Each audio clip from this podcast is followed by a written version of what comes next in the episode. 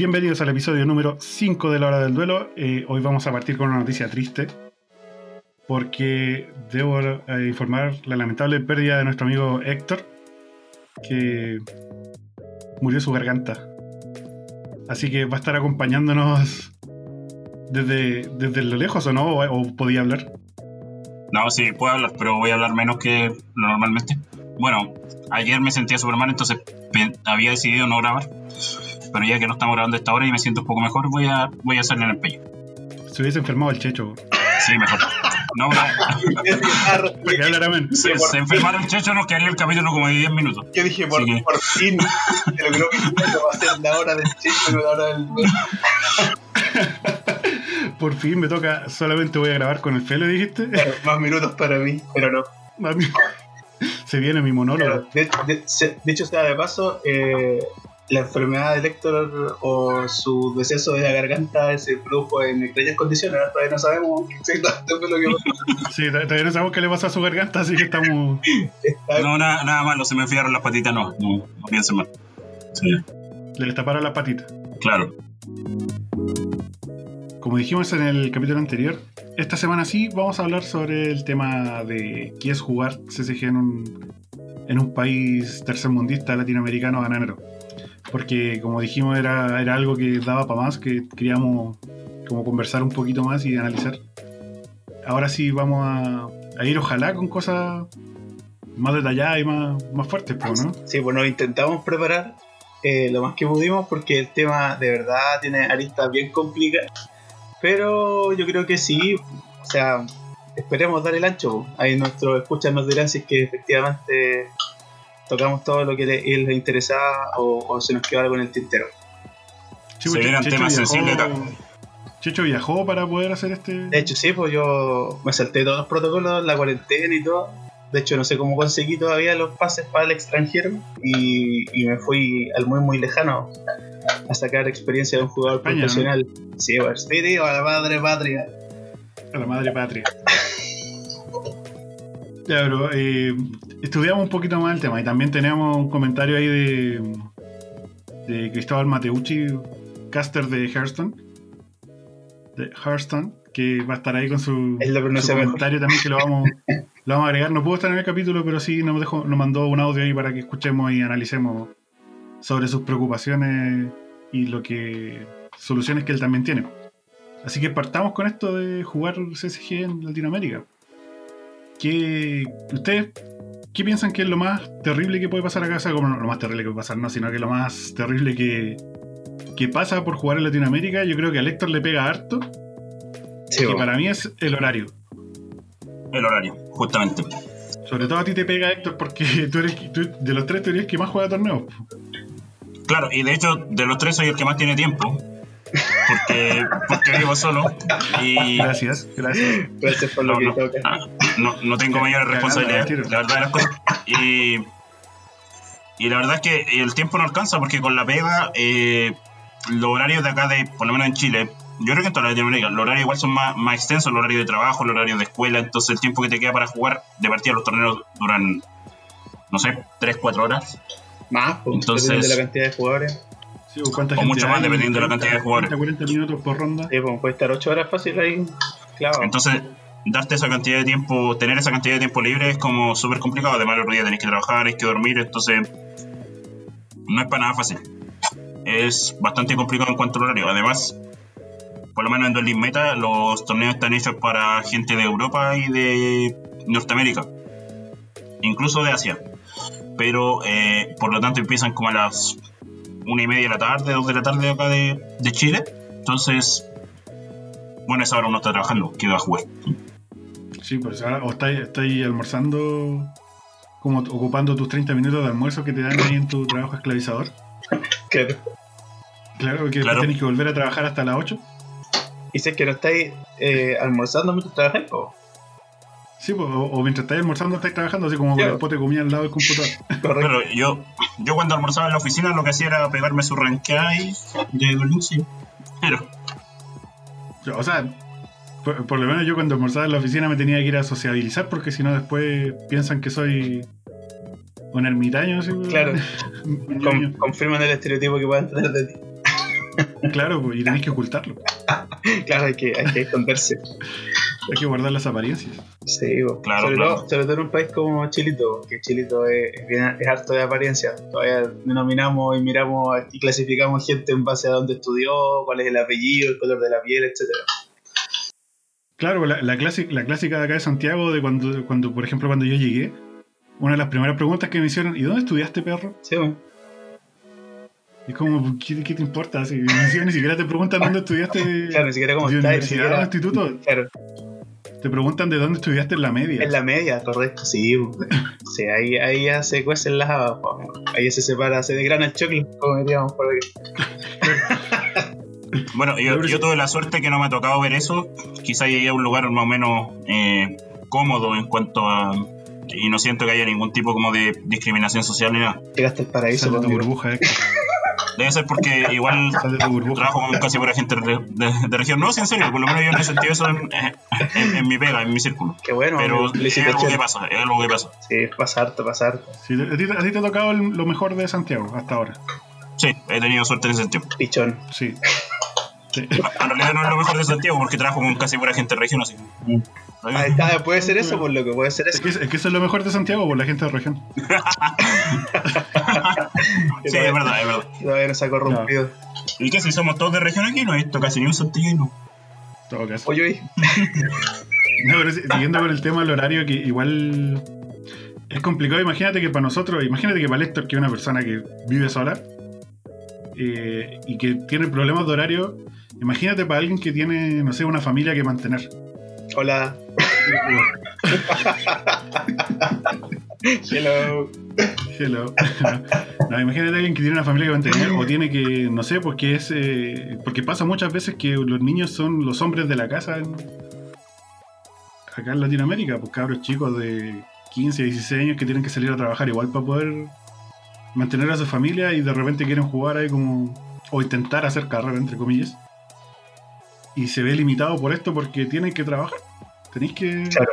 O si no tienen que trabajar, claro, o si no tienen, o si no tienen que trabajar, porque eso igual está penado, el trabajo infantil eh, no debería existir. Eh, pero tienen, igual existe. sí, pero igual existe, sí, nada que hacer. Eh, está el tema de que se tienen que quedar a cargo de sus hermanos menores, si es que los tienen. Que eso igual es harta pega. Claro. Es porque el papá o la mamá tienen que salir a, a trabajar, pues llegan tarde, o ya pensemos en los en los tratos sociales más acomodados, están a cargo de otra adulta que hace las labores del hogar. Eh, pero independientemente de eso, hay muchas veces eh, hay chicos que tienen la, eh, la- las ganas de aportar también con el cuidado de sus hermanos menores. Y ahí nuevamente entramos al tema de, de clases sociales, pues sí, eh, como decíamos al inicio, el tema nos costó tanto porque tiene aristas que van más allá de los juegos de cartas, van- van en la vida misma. Eh, van- No sé, eh, por el mismo sistema laboral, por ejemplo, que aquí lo que mencionaba Héctor, de que nosotros tenemos horarios laborales eh, súper extensos, cosa que en Europa y en otras partes del mundo están más reducidos, justamente pensando en la vida familiar o en, la vi- o en el tiempo libre de las personas que viven solas, como les por ejemplo. Entonces puedan hacer y distribuir su tiempo libre de la manera que ellos desean, que eso es un factor de protección de la salud mental súper grande. Pero acá en Latinoamérica, o por lo menos en Chile, eh, donde somos todos nosotros, eh, no es prioridad. La prioridad está en base a, lo que tiene que ver con el mercado, ¿verdad? Eh, que hay que producir, que hay que generar, y ese generar muchas veces no, no, no da para el bolsillo de quien está trabajando toda la hora, sino que el tema de impositivo, el tema de, de que hay que soltar lucas también para otras cosas eh, de vivir y que pensando en, en el, contexto, en el contexto actual de, de pandemia, eh, lo- eh, muchas veces eh, o muchos de los países han, han optado por la vía de reducir los sueldos, no solamente sus parlamentarios, sino que también en los lugares de trabajo. Entonces muchas veces hay gente Claro, que que- está percibiendo menos lucas de las que comúnmente perciben. Claro, porque con la pandemia quizás tenemos más tiempo. Tenemos, estamos todo el día en nuestra casa, eh, por así decirlo, pero ese tiempo es entre comillas, ¿no? Pues porque eh, igual tenéis que, si es que tenés, hacís teletrabajo, por ejemplo, eh, tu- tu- ¿cómo se llama? Tu- tus pares y tus jefes piensan que como ya como estáis de la casa, entonces eh, no tenéis cosas que hacer. pues. Claro, como si estuvierais libre y, y no, Claro. muy errados ahí. Eh, pero volviendo, no, si está, está libre, si no tiene, Sí, no tiene como cosas así. Claro, pero volviendo así como, como al, al punto de los, de los SSG, de los juegos de estrategia que es lo que nosotros nos enfocamos acá, claro, pues está, están los horarios de los torneos extranjeros, eh, porque eso es lo otro, que nosotros aquí como ambiente de competición estamos súper reducidos en Latinoamérica. Eh, tenemos que salir de la burbuja, como decía el y expandir nuestro horizonte competitivo a, a fuera de las fronteras. Y ahí no está pensado para el público latinoamericano. Que se privilegia justamente eh, a los otros países del globo eh, por un tema económico también, me imagino. Porque hay, El tema de Lucas. Claro, porque hay, hay más sponsorización, que ya vamos a llegar a ese punto. Eh, hay más profesionalización de, de este ambiente en Europa y en Estados Unidos, ¿cachai? Que, y en Asia también, eh, que acá en Latinoamérica. En Latinoamérica estamos aquí para variar en pañales con respecto al resto del mundo en muchas cosas, y esta es una de ellas. Bueno, yo quiero aprovechar este punto para tirarle un poco de. bardear un poco a cierta compañía. No voy a decir el nombre, pero es Konami. Que- Lo que pasa es que me parece impresentable. Por ejemplo, en un continental en Brasil, por ahí escuché la noticia que el premio al top 64, de hecho, incluso al top 32, era una Playmat. Una Playmat, o sea. ¿cachai? O sea, tú sí, entre- siempre. y en, Latinoamérica, Sí, sí. y, ¿cachai? Una Playmat por llegar al top 32, que además tenéis que viajar a Brasil, tenéis que quedar entre los mejores y te dan una Playmat o dos Playmat. Claro, para el que no cache, una Playmat es literalmente un pedazo de goma de- con un estampado, tapete. con un tapete con un estampado de algo. Es un mousepad extra grande. Claro, que vale en precio en, en- así por ponerlo en, en lucas, ¿cuánto saldrá? Eh, si es de Continental, 25 mil pesos, como unos 30, 35 dólares. Ya, y el pasaje, y- el pasaje a, a- y- a- a Te Brasil gastaste más de 200, 300 dólares viajando y, no renta por un lado, es un chiste. claro, y vais a andarle a lo más en 40 dólares. Entonces no, no es rentable. Además, me, me parece Pero la como. experiencia. No, no, no estoy ni ahí con la experiencia ya. No, se- no, se, no, se, no se come de eso, no se compra pan. El verdadero Continental son los amigos que hicimos en el camino. Claro, Exacto. Que. que No, sí, lo- lo lo romántico, amigo. Pero mira, lo otro. Voy a seguir hablando de Konami, porque Konami es como el ejemplo más cercano que tengo y, El que más odio y, y, el, y más nefasto, y el más nefasto, si el más nefasto, no hay nadie, nadie tan nefasto como Konami. Y me parece impresentable que para el mundial de Yu-Gi-Oh! haya un cupo en Latinoamérica. Un cupo. Y no estamos hablando, igual hay hartas tiendas acá, si no, no hay tan pocas. Entonces, me da la impresión de que las mismas como compañías desarrolladoras de, de juegos y no menosprecian como Latinoamérica. Pero igual, mira, me voy a poner del lado de los malos. Ah, Que si tú eres una empresa que lo que quiere es ganar plata, eh, voy a ver, no sé, Estados Unidos, un YCS, ni siquiera un nacional, ni siquiera un nacional o un regional, un YCS, juegan eh, 3.000 personas. 3.000, creo que el récord fue 5.000 personas, 4.900 y algo. Eh, y voy ahora a Latinoamérica. Voy a un YCS en Latinoamérica. Que viene, viene gente de toda la región a jugar. Y junto 300 personas. Sí, más o menos.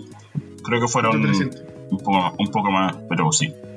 El No los YCS que 500. jugamos nosotros eran 300 máximo, no eran más que Claro, 300. la YCS más grande de, o la competición más grande de este juego en Latinoamérica es el 10% del más grande allá en Estados Unidos.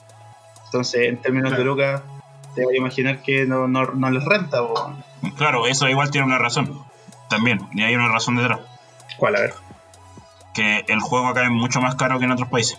Sobre todo que en, porque el con, con el tipo de cambio que llegan los productos acá son demasiado caros.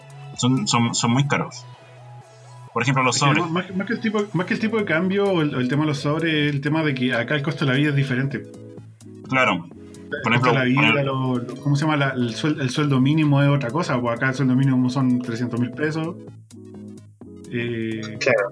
con cueva, ahora, ahora así como con, los con las reformas que este- sacaron. Pero, Con el estallido social y una pandemia por medio. Claro, la- el dinero rinde mucho menos acá. Las cosas son como muy caras con respecto a lo que se gana. Claro. entonces, exacto, a menos, eh, que, a menos que lleváis con tus papás y tus papás paguen todo y tú solamente tu sueldo solamente para jugar cartas. Claro, ahí te alcanza. Claro, hay tesoro incluso, pero ahí ya no, igual nos estamos alejando, chiquillos, porque estamos hablando netamente de TCG, ¿verdad? de juegos físicos. Claro, claro. Pero, pero era necesario hacer este descargo. Pero los enojado. viendo, viendo el, el vaso medio lleno, eh, los CCG vendrían como a intentar, entre comillas, solventar o, o emparejar la cancha si se quiere, en ese sentido, porque ya no depende de estrictamente de, de las lucas que uno tenga o no tenga, porque lo, claro, lo que hacen los CCG es de alguna manera tener la posibilidad, independientemente del bolsillo de cada jugador, eh, tener la posibilidad de competir, ¿verdad? O de tener acceso a cartas que antes en el TCG ni por si acaso. Pensemos, eh, mi amigo Héctor aquí se ríe, lanza una sonrisa irónica, pero es verdad, eh, por ejemplo, Sí, pensemos sí. En, el mismo, en el mismo juego que estábamos hablando reciente, que es Yu-Gi-Oh! Eh, un, un mazo físico competitivo con todas las cartas que se requiere, más el side deck, más el extra deck, más la play, más te la compraste con, con- eh, te la mandaste a hacer, eh, más los protectores, ¿cachai? Más el, el viaje al lugar donde, porque si no tienes la suerte de que se haga en, en tu territorio donde tú vives y tengas que ir caminando al lugar, eh, tienes que tomar locomoción. Eh, o pagar pasaje de ciudad a otra, eh, toda esa inversión de dinero es infinitamente mucho mayor que poder armarte un mazo top eh, en un juego digital. Sí, no, sí, no, no hay, no hay punto de comparación. La inversión es, es mucho más, más grande en juego físico. Pero, independientemente de eso, aún así el desarrollador o el publisher, que en este caso aquí es Konami, ¿verdad? Eh, a pesar de todas esas ventajas, tampoco genera eh, los torneos o los incentivos necesarios quizás para que su juego crezca. A pesar de que, claro, si uno ve los registros de, de- de las ganancias por el juego digital, eh, de hecho parece que Konami es de lo que más está profitando en este momento. Ha- Hablemos un poco de, de los premios. Hablemos de, de la infame Kaiba Cup. No, eso, eso pero- hablar de- después. Ya de eso, deje- deje- no se trata, no se trata aquí de, de matar a Konami ni de hablar de Yu-Gi-Oh! No, pues, sino que se trata de. aunque, au- aunque se merezca las, las puñaladas, No, sí, porque igual-. Para cerrar un poquito, igual, igual se arregló un poco con el tema de Duel Links, el te- Konami lo arregló el tema de los cupos para clasificar. Porque, Sí, un poco, sí. Porque tenéis tres cupos en Norteamérica, tres cupos en Latinoamérica, tres cupos en Europa, tres cupos en Japón, un cupo en, un cupo en Corea, Taiwán, Oceanía y un cupo, un cupo dos en Asia, eh, Medio Oriente y África. Está un poco más pareja la cosa.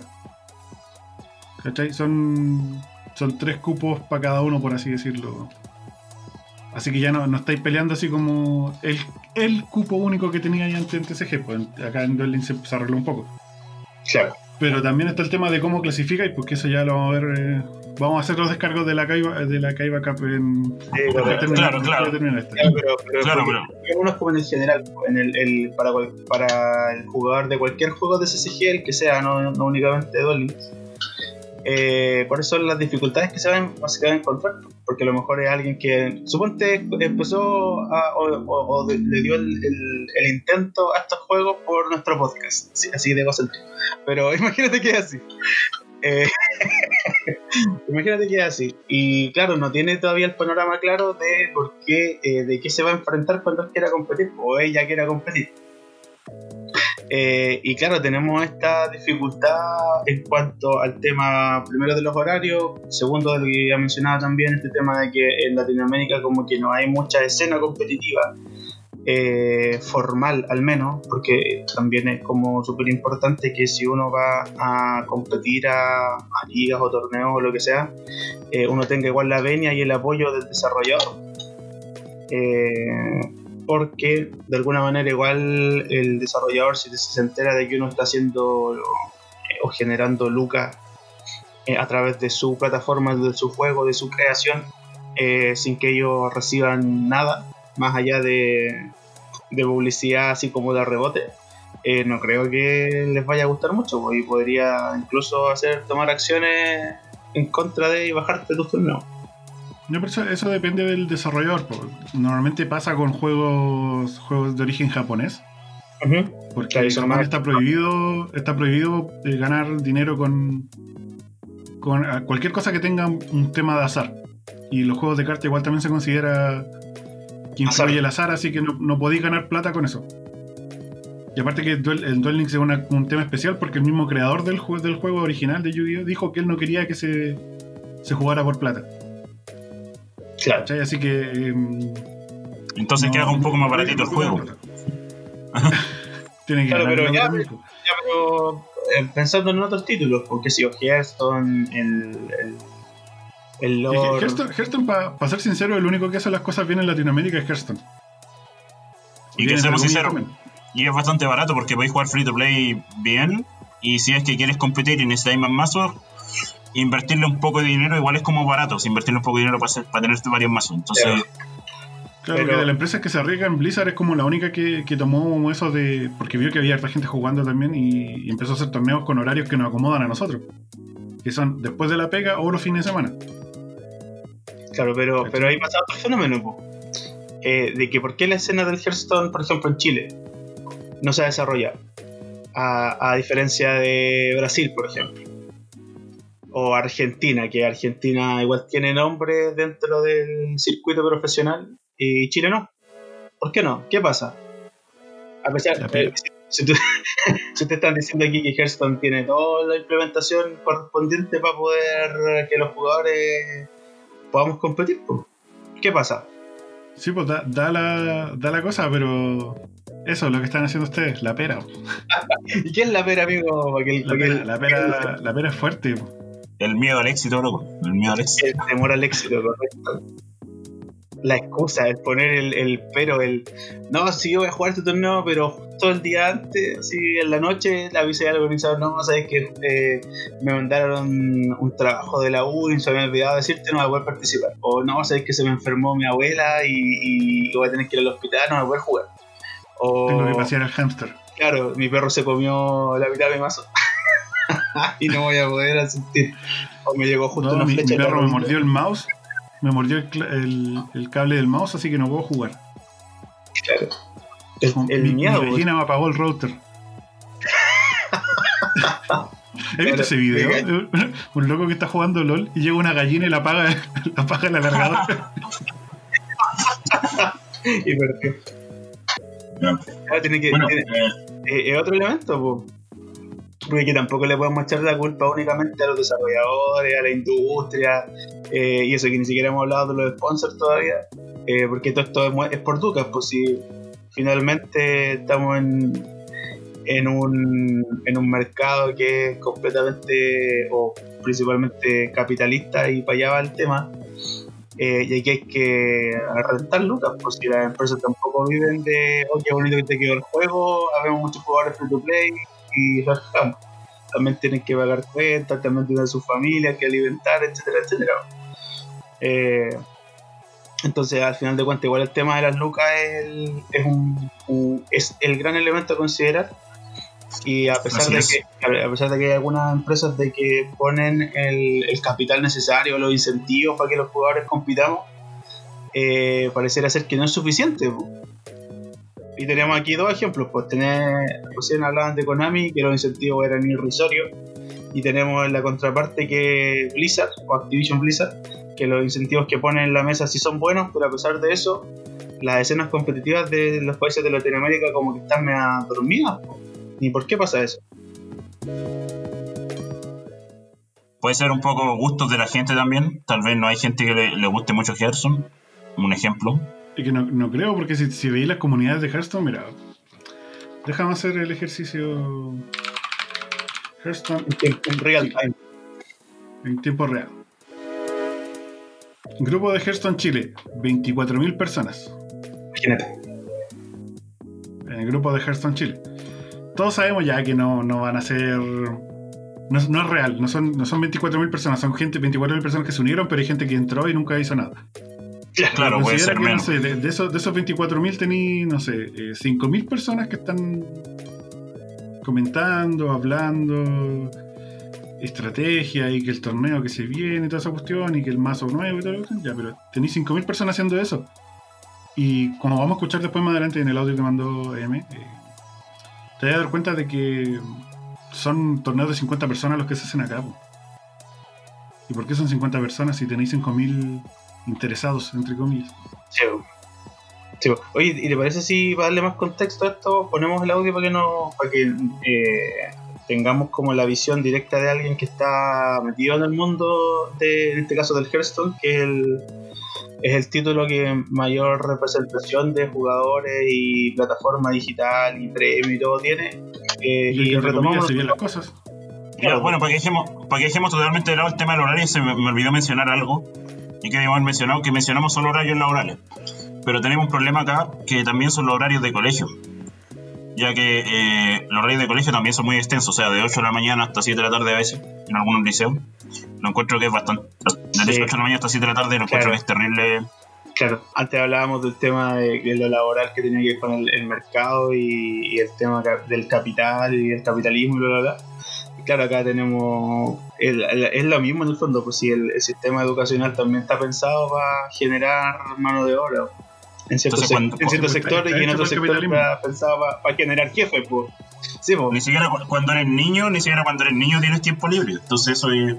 Y Claro, entonces es- es- no, es que, no es que seamos aquí amigos del comunismo para nada, no, no saben espantar, pero es una realidad, pues tiene que ver con que hay cierto sector, hay cierto sector de la población, eh, llámese directamente eh, la educación municipal o, del Estado, que está pensada en su gran mayoría, obviamente hay excepciones, y las excepciones lamentablemente no van del orden de que en la cabeza del ministerio esté pensando en mejorar las cosas, sino que son intentonas de directores directamente de liceos eh, y establecimientos que hacen el cambio, están pensadas en la gran masa para generar empleados, para generar mano de obra. Y en otro sector de, de, de la educación, en el que tiene que, que está más del lado de los privados, eh, la educación está pensada y generada con espacios eh, derechamente organizados para generar jefes. ¿Ya? Porque también Así hay que pensar que. Sí, pues, porque si tiene que ver con eso, porque, Camarada, porque lo, pero si es una realidad, pues si no tiene que ir con, con, con colores estaba políticos. molestando. Eh, pero sí, pues, los mismos jefes de, las de las actuales eh, empresas del país tienen a todos sus hijos en, en de colegios privados. ¿Cachai? En donde no únicamente se, se generan los conocimientos para poder reemplazar en generaciones esa jefatura, sino que también genera el, el soporte social, ¿cachai? Las influencias en el fondo. Y para el lado más bajo, al revés, po, no te cortan, no, no tienes esa posibilidad de hacer ese tipo de Estos, compadres tienen algo con los pájaros, siempre son las águilas, los cóndores. el poder, po, el poder. Poder, representación las alas, el volar. representación del poder y la Sí. libertad. Libertad Buena económica. Por ahí va el tema. Ya, pero para no irnos tanto a la política y volverla a seguir. Y para no ofender a los cuicos que nos pueden estar escuchando. No, para nada, pero No, no, no. tiene que ver con eso. Esto no es una lucha de No tiene que ver clase. con eso. Lo que estoy intentando es puntualizar un- una realidad que es innegable y que no creo que, que alguien pueda rebatir así eh, con, con, con hechos concretos o con, o con cifras duras. Que es una cuestión que es Sí, así. Mira, yo, yo, yo te, yo te cuento mi anécdota de que eh, una persona muy cercana a mí es profesora Eh, y me contaba que todos los alumnos de su curso, que ella trabaja en un liceo bien humilde, todos los profesores de su, o sea, todos los alumnos de su curso, su sueño era salir de la carrera de mecánica en esa cuestión, como ser mecánico y comprarse un auto y ganar plata y como que trabajar de mecánico al tiro. Y no tenían más aspiraciones. pues. Y ahí tú te das cuenta de que el colegio está formando mano de obra nomás. Sí, pues, si eso es, si eso es así, pues, claro, y tener, tener con el con que esto es lo que hablaba yo, pues, de la situación de que no hay, no hay un, componente de base así como familia o amigos, amistades, los cuales tú puedas eh, intentar hacer el, el- el giro de tuerca, pues, así como, oye, yo si hago esto me voy a mantener como marcando el paso, sino que quiero lograr más. Y para eso necesito contactarme con, otras- con otras personas, necesito hacer otro tipo de influencia, necesito tener otro tipo de contactos, porque no sé cómo será en el resto de Latinoamérica, pero aquí en Chile el- el- la meritocracia eh, es un chiste a todas luces y la pitutocracia es la que, es la que manda, pues, sí, Es lo que manda.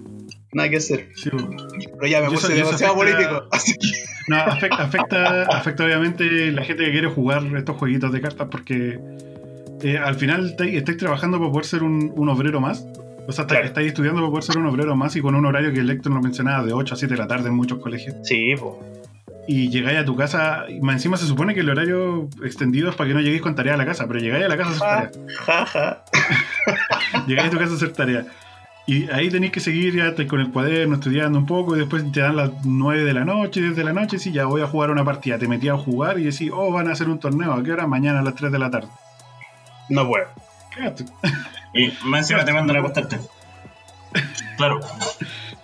Anda a contarte, cabrón. mierda. Aparte, si queréis tener tiempo libre, tenéis que no hacer las tareas y, Claro, y no lo hagan. Claro que tiene que ver con que, bueno, otro punto que lo, lo vamos a tomar o, o, o encarle el diente después de escuchar el, el audio del M. Pues pasemos a eso. Cerremos el tema del horario ya. Con eso cerramos el para tema no del horario. Con eso cerramos el tema del horario, que tenía pendiente el tema de los colegios, así que Ya, eh, volvamos al, Bueno. al audio. voy a poner el audio LM eh, de Cristóbal y escuchémoslo atentamente y de ahí comentamos nuestras impresiones, ¿ya? Bueno, eh, respecto a lo que dices y me estabas comentando, efectivamente estoy de acuerdo con el tema de que Hearthstone es el único juego que actualmente tiene un buen soporte para Latinoamérica en tal aspecto, ya que se organizan torneos propiamente para Lat- Latinoamérica y los otros que son como ya de aspecto internacional son en horas que son un poco más, comillas, asequibles o en días como los fines de semana, por ejemplo. En cuanto a los que... mm, me comentas de otros juegos. Claro, eh, por lo que estuve viendo, ahí el tema igual es un poco más difícil, se complica un tanto el asunto. La verdad de las cosas es que las empresas son las que toman la decisión ahí en muchos de esos casos. Se puede escuchar a la comunidad, pero a menos que tengan una gran representación como local, dígase, eh, creo, creo que se dificulta muchísimo el poder, comillas, hacer algo al respecto, dígase. Eh, no es como, por ejemplo, torneos de Magic o de Hearthstone, que tienen todo el apoyo porque son juegos que llevan años y con una gran presencia. Los, por ejemplo, Vanguard. Eh, pucha, la verdad las cosas suena triste decirlo y triste asumirlo, pero no tiene mucha representación local, a pesar de, de la llegada que tiene. Hay que ver simplemente cómo se vio con su distribución del juego físico. Entonces, considerando aquello, eh, son, yo diría que son factores complicados. Son factores muy complicados. Ya que en- en- están usualmente no, no quiero como estereotipar ni encasillar a todas las empresas de la misma forma, pero tienden a pensar estos torneos de una forma usualmente más local cuando los lanzan. Así como que, ok, el torneo es de Europa, Asia y Norteamérica, y bueno, si se quiere sumar gente de otros, de otros sectores, ok, van a tener que acostumbrarse a nuestro como desfase, y eso es un poco complejo. Pero a pesar de eso, eh, yo creo que es por un tema de que dividen los recursos en torno a la cantidad de comunidad que tienen, lo que a veces podría decirse como que ya comillas es justo, pero no necesariamente porque sea justo eh, es bueno. A mí en lo personal eso no me agrada porque yo no sé, pues siento que si tienes aunque sea 100 jugadores eh, en una región, pucha, por último intenta que esos 100 jugadores tengan un torneo de una forma óptima.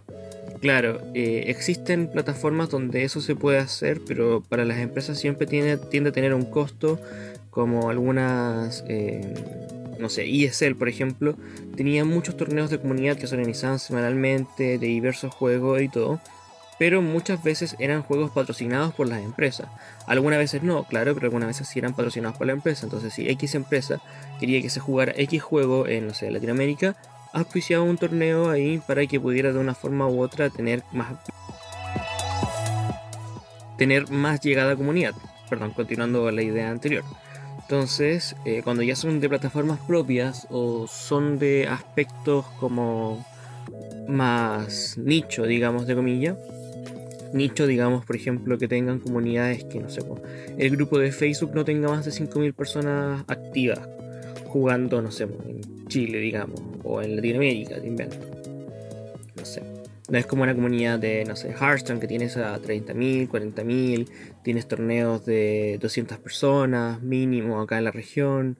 Entonces eh, es complicado. Y cuando los llevas a torneos, no sé, presenciales llegan 40, 50 personas. Entonces te das cuenta de que ahí hay una comparativa en la cantidad de jugadores y la cantidad de recursos que una empresa, claro, decide invertir. Eh, creo que es muy complejo, pero hoy en día no, no hay mucho que se pueda hacer, a menos que sean los fines de semana. Y en lo que me respecta a lo que estabas comentando de que, pucha, por ejemplo, de repente te topa con los horarios de trabajo, a menos que tengas código 20 o 22, ya no me acuerdo cuál es, no tengas como la flexibilidad horaria, eh, es muy difícil y a la vez es muy difícil jugar juegos de cartas o de cualquier o similares y hacer otra cosa al mismo tiempo. Yo debo decir que una vez intenté hacer la estupidez de jugar una partida de Hearthstone mientras estaba trabajando y me fue totalmente difícil, a pesar de que sabía todo un momento en que jugar y, y seguir adelante. eh, no podía tener la concentración y de repente jugaba cualquier cosa y, y perdía nomás. O, en o, en vice- o al revés, en el trabajo hacía cualquier cosa y, salía mal, entonces tenía que la concentración para una pura cosa a la vez, diría yo. Ánimo con eso y mucha fuerza y espero que ojalá eh, la solución siempre está y ha sucedido de forma histórica de cuando hay un juego cuya eh, empresa no, no da presencia a los torneos locales, localmente hay que ser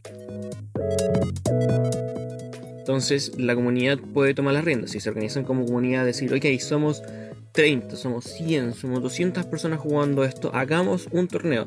Si ese torneo sale bien y genera visibilidad, no sé, mediática, prensa o similares, te das cuenta de que de repente igual podría ser una oportunidad para que la gente diga, ¿sabes qué? Eh, creo que sí vamos a invertir y les vamos a, no sé, mandar códigos para que organicen su torneo por su cuenta o después una tienda que quiera a lo mejor algún poco de representación local y diga, oye, ¿sabes que Yo lo apoyo con un código para el juego de tal cosa, o no sé, unos dólares para Steam, no sé, te invento. Así que para que su próximo torneo. Y ahí, no sé, pues de repente la empresa oficial del juego va a decir, oye, igual podríamos apoyarlos para un torneo. Sí, dale, hagámoslo. Y después, más grande, dirían así como que, oye, a lo mejor hagamos torneos para esa región.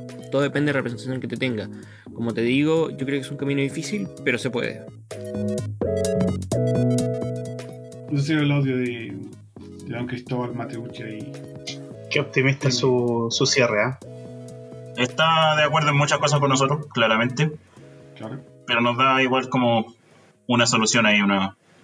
Claro, que también vamos a estar comentando Una un luz. poquito, un poquito más adelante. Eh, una cosa que me queda dando vuelta es que él habla de que tú tenés que acomodarte a los torneos extranjeros, porque, claro, el torneo se hace para Estados Unidos, Duel Links Meta, por ejemplo. Se hace para Estados Unidos, ¿te acomodáis o fuiste bueno? Claro, tenéis que tenéis que sí o sí ser parte de ellos íntegramente si no chao no, no tenéis posibilidad de ganar nada aunque estéis pagando la suscripción aunque estéis pagando el ingreso a los torneos aunque estéis pagando lo que sea que, que te cobren pero es plata perdida al fin y al cabo si no Sí, tenéis bo. el tiempo yo estaba suscrito, pero me...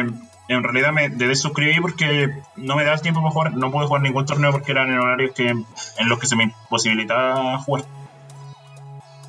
claro pues es plata que perdiste literalmente a menos que le hayas sacado provecho no sé usando el Discord o lo que sea pero si lo que querías jugar torneo es plata perdida Claro. Eh, era empezaban como a las 2 de la tarde y yo tenía que trabajar, entonces como... Y están hechos para incluir gente de, de Europa y Norteamérica. Se suele meter gente de Asia también. Y... Y en verdad no, no están hechos para gente de Latinoamérica. Sí. Claro, que pero Se ahí, mete gente de Asia, pero es porque quiere jugar el torneo, porque en Asia también tenéis torneos que son para Asia.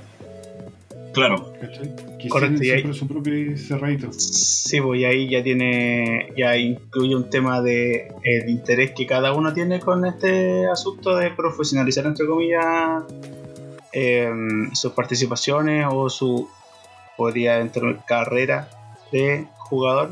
Porque claro, nosotros estamos alegando aquí con Latinoamérica, pero los horarios entre Europa y Asia son más fregados todavía.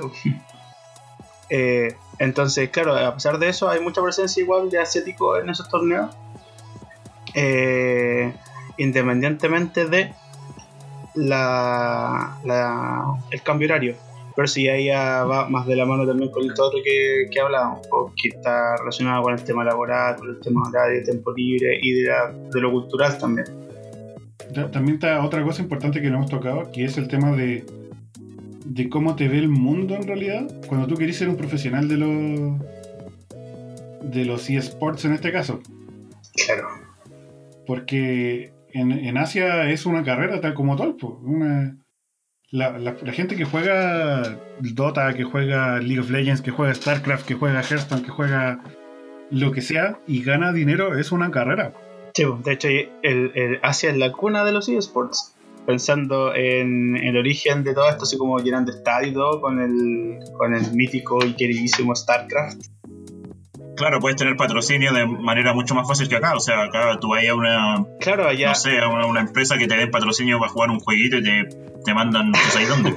claro, porque no, no se ve profesional, pues no es algo, porque no hay un título de por medio. No, no, no, Claro. ninguna universidad, ningún instituto para Eso es un tema de- claramente cultural. Claro, de- Claramente. de profesional de X juego, pero ya no, pues los jugadores profesionales de StarCraft eh, son tan idolatrados o venerados como lo pudiera ser aquí un, un, el, no sé, un tenista profesional, un jugador de fútbol, que son como las superestrellas eh, de los deportes. A pesar de que hay muchos más deportes, pero ahí nuevamente están las lucas. Porque hay ídolos deportivos y cuando uno piensa en ídolos deportivos se le ven al tiro futbolistas y tenistas y paremos de contar, pues basquetbolistas, beisbolistas para otros en, en otros países donde ese deporte es más eh, prevalente pero a nadie se nos viene, no sé, pues, un lanzador de bala, un maratonista, un nadador, ¿cachai? Que son deportes Es que básicamente más que, no- deporte es un espectáculo. Entonces, claro, es que básicamente es un espectáculo donde la gente vea y donde van a llegar lucas. Claro. Los e- los eSports, los torneos de Asia, por lo general son tienen mucha concurrencia, o sea, están todos viendo el torneo, están todos asisten a eventos. Claro, pero ¿por qué tienen esa concurrencia? ¿Qué, qué tienen de respaldo en Asia que aquí en Latinoamérica o en el resto del, de- del globo no tienen? Sobre, sobrepoblación.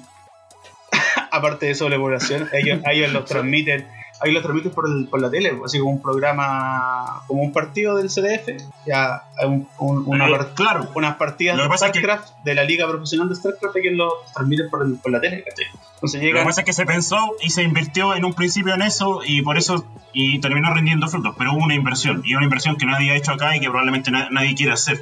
claro, pero ¿por qué? ¿Qué? Ahí está la, la pregunta, ¿por qué acá no se de eso? Un tema netamente cultural, probablemente allá están no ya, no sé, ponle tú 20 años avanzado una generación, entonces probablemente eh, los jóvenes de ahora que estamos recién como viendo la, la porque acá la electrónica llegó mucho más tarde, entonces los jóvenes que se están recién metiendo en la electrónica ahora probablemente van a ser los, los inversionistas del futuro, entonces también hay, hay un tema ahí, ya que la tecnología viene de allá, entonces Sí, po. y como decía, piensa, en una familia tradicional, que de hecho se da ahora también. Tú llegas ahí a donde tus papás y le decís, papá, mamá, quiero ser eh, jugador de League of Legends. Ándate a la chucha. Así como, sale, así como... di- Disculpe la palabrota, pero es como... Te, te mandan así literalmente a la cresta. No, porque no, no es, eh, no es algo como... no es viable. No es Es viable como acá. decir- o sea, puede es ser... como decir, Puede ser es como decirle, mamá, quiero ser eh, músico, quiero ser pintor. Pero aún, aún No, ya, así, si tú decís quiero ser músico, quiero ser pintor, si, querés- si, querés- si decís, por ejemplo, quiero hacer algo con el arte, aún así sigue siendo mejor visto que jugar juegos. ¿Cachai? Ah, claro. ¿Por qué? Porque tenía escuelas de arte. Tenía escuelas de música. ¿Cachai? Y es más visible el tema. po. En cambio, acá si tú decís, quiero ser jugador de LOL, ya, pues, ¿y dónde estudiar? Es como, no, pues no estudio, pues sí juego. ¿Cachai? Pero mm, se le da mucho valor al tema de tener eh, un título, tener un, un cartón que diga, soy profesional en esto. Claro. ¿Cachai? Acá en, acá en Chile por lo menos se le, se le da demasiado peso al cartón. Es como si tú no tenés cartón, no iría una fuerza laboral así como terrible. Y lo otro que es peor todavía, que es el que es tener el cartón, es de dónde viene tu cartón. Ya, pero que eso ya es típico chileno, pues ya, ya, lo, ya lo puntualizábamos por el tema de la consulta de, oye, ¿de, dónde, de qué colegio saliste? ¿O cuál es tu apellido? Claro. Claro. ¿Verdad? Obviamente te van a preguntar, oye, ¿de dónde, de dónde saliste tú? ¿Tú qué, qué, qué estudiaste? Ah, ya, ¿y de dónde, de dónde estudiaste? Claro, pues, el, el Héctor lo sabe, pues, el- yo, yo te he comentado mi situación porque he tirado currículums en algunas partes que a mí me lo rechazan solamente por donde, de donde estudié. Claro. Y es es súper común en el área de nosotros, que es la informática, es súper común eso. Y lamentablemente estamos acostumbrados, cosa que no debería ser así. Pero por eso, el hecho de que yo tenga un cartón o no, no debería ser eh, sinónimo de que puedo o no puedo hacer algo. O puedo o no puedo, eh, por ejemplo, ganar plata. ¿Te, te acuerdas que yo te comentaba en la entrevista de los esports en Estados Unidos? Imagínate, en Estados Unidos, ni siquiera en Latinoamérica. Que los entrevistadores se burlaban de los jugadores de juegos de, de, no sé, de League of Legends o de CSGO, de lo que sea, se burlaban de esos entrevistados diciendo, ya, pero ¿cuándo voy a tener un trabajo real? Así como que estáis ganando plata, pero no con un trabajo de verdad. Claro, claro, a pesar de que el tipo a lo mejor facturaba el triple que lo que hacían ellos, pero para ellos, como no tenía un título de por medio, como no hay un, un esfuerzo visible que se refleja en un cartón, digamos, eh, porque para ser profesional de lo- del deporte electrónico igual es un esfuerzo constante. Sí, no es, no es llegar y apretar botoncitos y, y la máquina por eso lo vuelve Sí, a. Pero. pero, ya, ya- ya claro, cambió no, eso, ya no cambió con el meta nuevo. El meta nuevo cambió todo, chacho. Sí, Ya, cambió todo. Sí, estaba yo, Cambió todo. estaba yo bromeando nomás para no serlo tan, tan serio, tan serio de mi punto. Con, con Eh, Vanguard Zero, no, pero- chacho. También no te metáis con Vanguard Zero, compadre. Si hubierais jugado Vanguard alguna vez, te gustaría. No, la verdad es que no. Ya. eh, eh, pero volviendo al punto, pues tiene, tiene que ver con, con eso, con, con que tampoco se visibiliza el tema del, del esfuerzo requerido para llegar a, a jugar a un nivel profesional. Porque así como decía, bueno, ya hablando de la experiencia que, que pude tener yo durante la semana para preparar este capítulo, eh, que estuve eh, participando en un, en un webinar que, en el que estaba eh, un jugador profesional ya semi retirado del Hearthstone y ahora del, de- del Teamfight Tactics, que es AK Wonder, jugador español. Eh, claro, él, él mencionaba ese tema, pues, de que eh, había muchas personas que desestimaban el tema del el apoyo a los jugadores o a la escena competitiva o profesionalizar el tema de esports porque no se veía efectivamente como una profesión y de hecho también porque habían riesgos asociados que tenían que ver con que el profesional de, por ejemplo, ya pensando en el deporte tradicional, un profesional eh, tenista, un profesional futbolista, un profesional basquetbolista, etcétera, el, deporte tradicional que a ustedes se les ocurra, eh, están siendo preparados para el alto rendimiento desde muy pequeños. Dígase de la infancia, ¿cachai? En cambio, los jugadores profesionales de los juegos de deporte electrónico eh, no se llevan preparando toda la vida para eso, de primero. Y segundo, eh, están sujetos también a que la vida eh, útil, por decirlo de alguna manera, de ese juego en el cual se han profesionalizado tenga una extensión tal que pueda rendir para que ellos vivan de eso.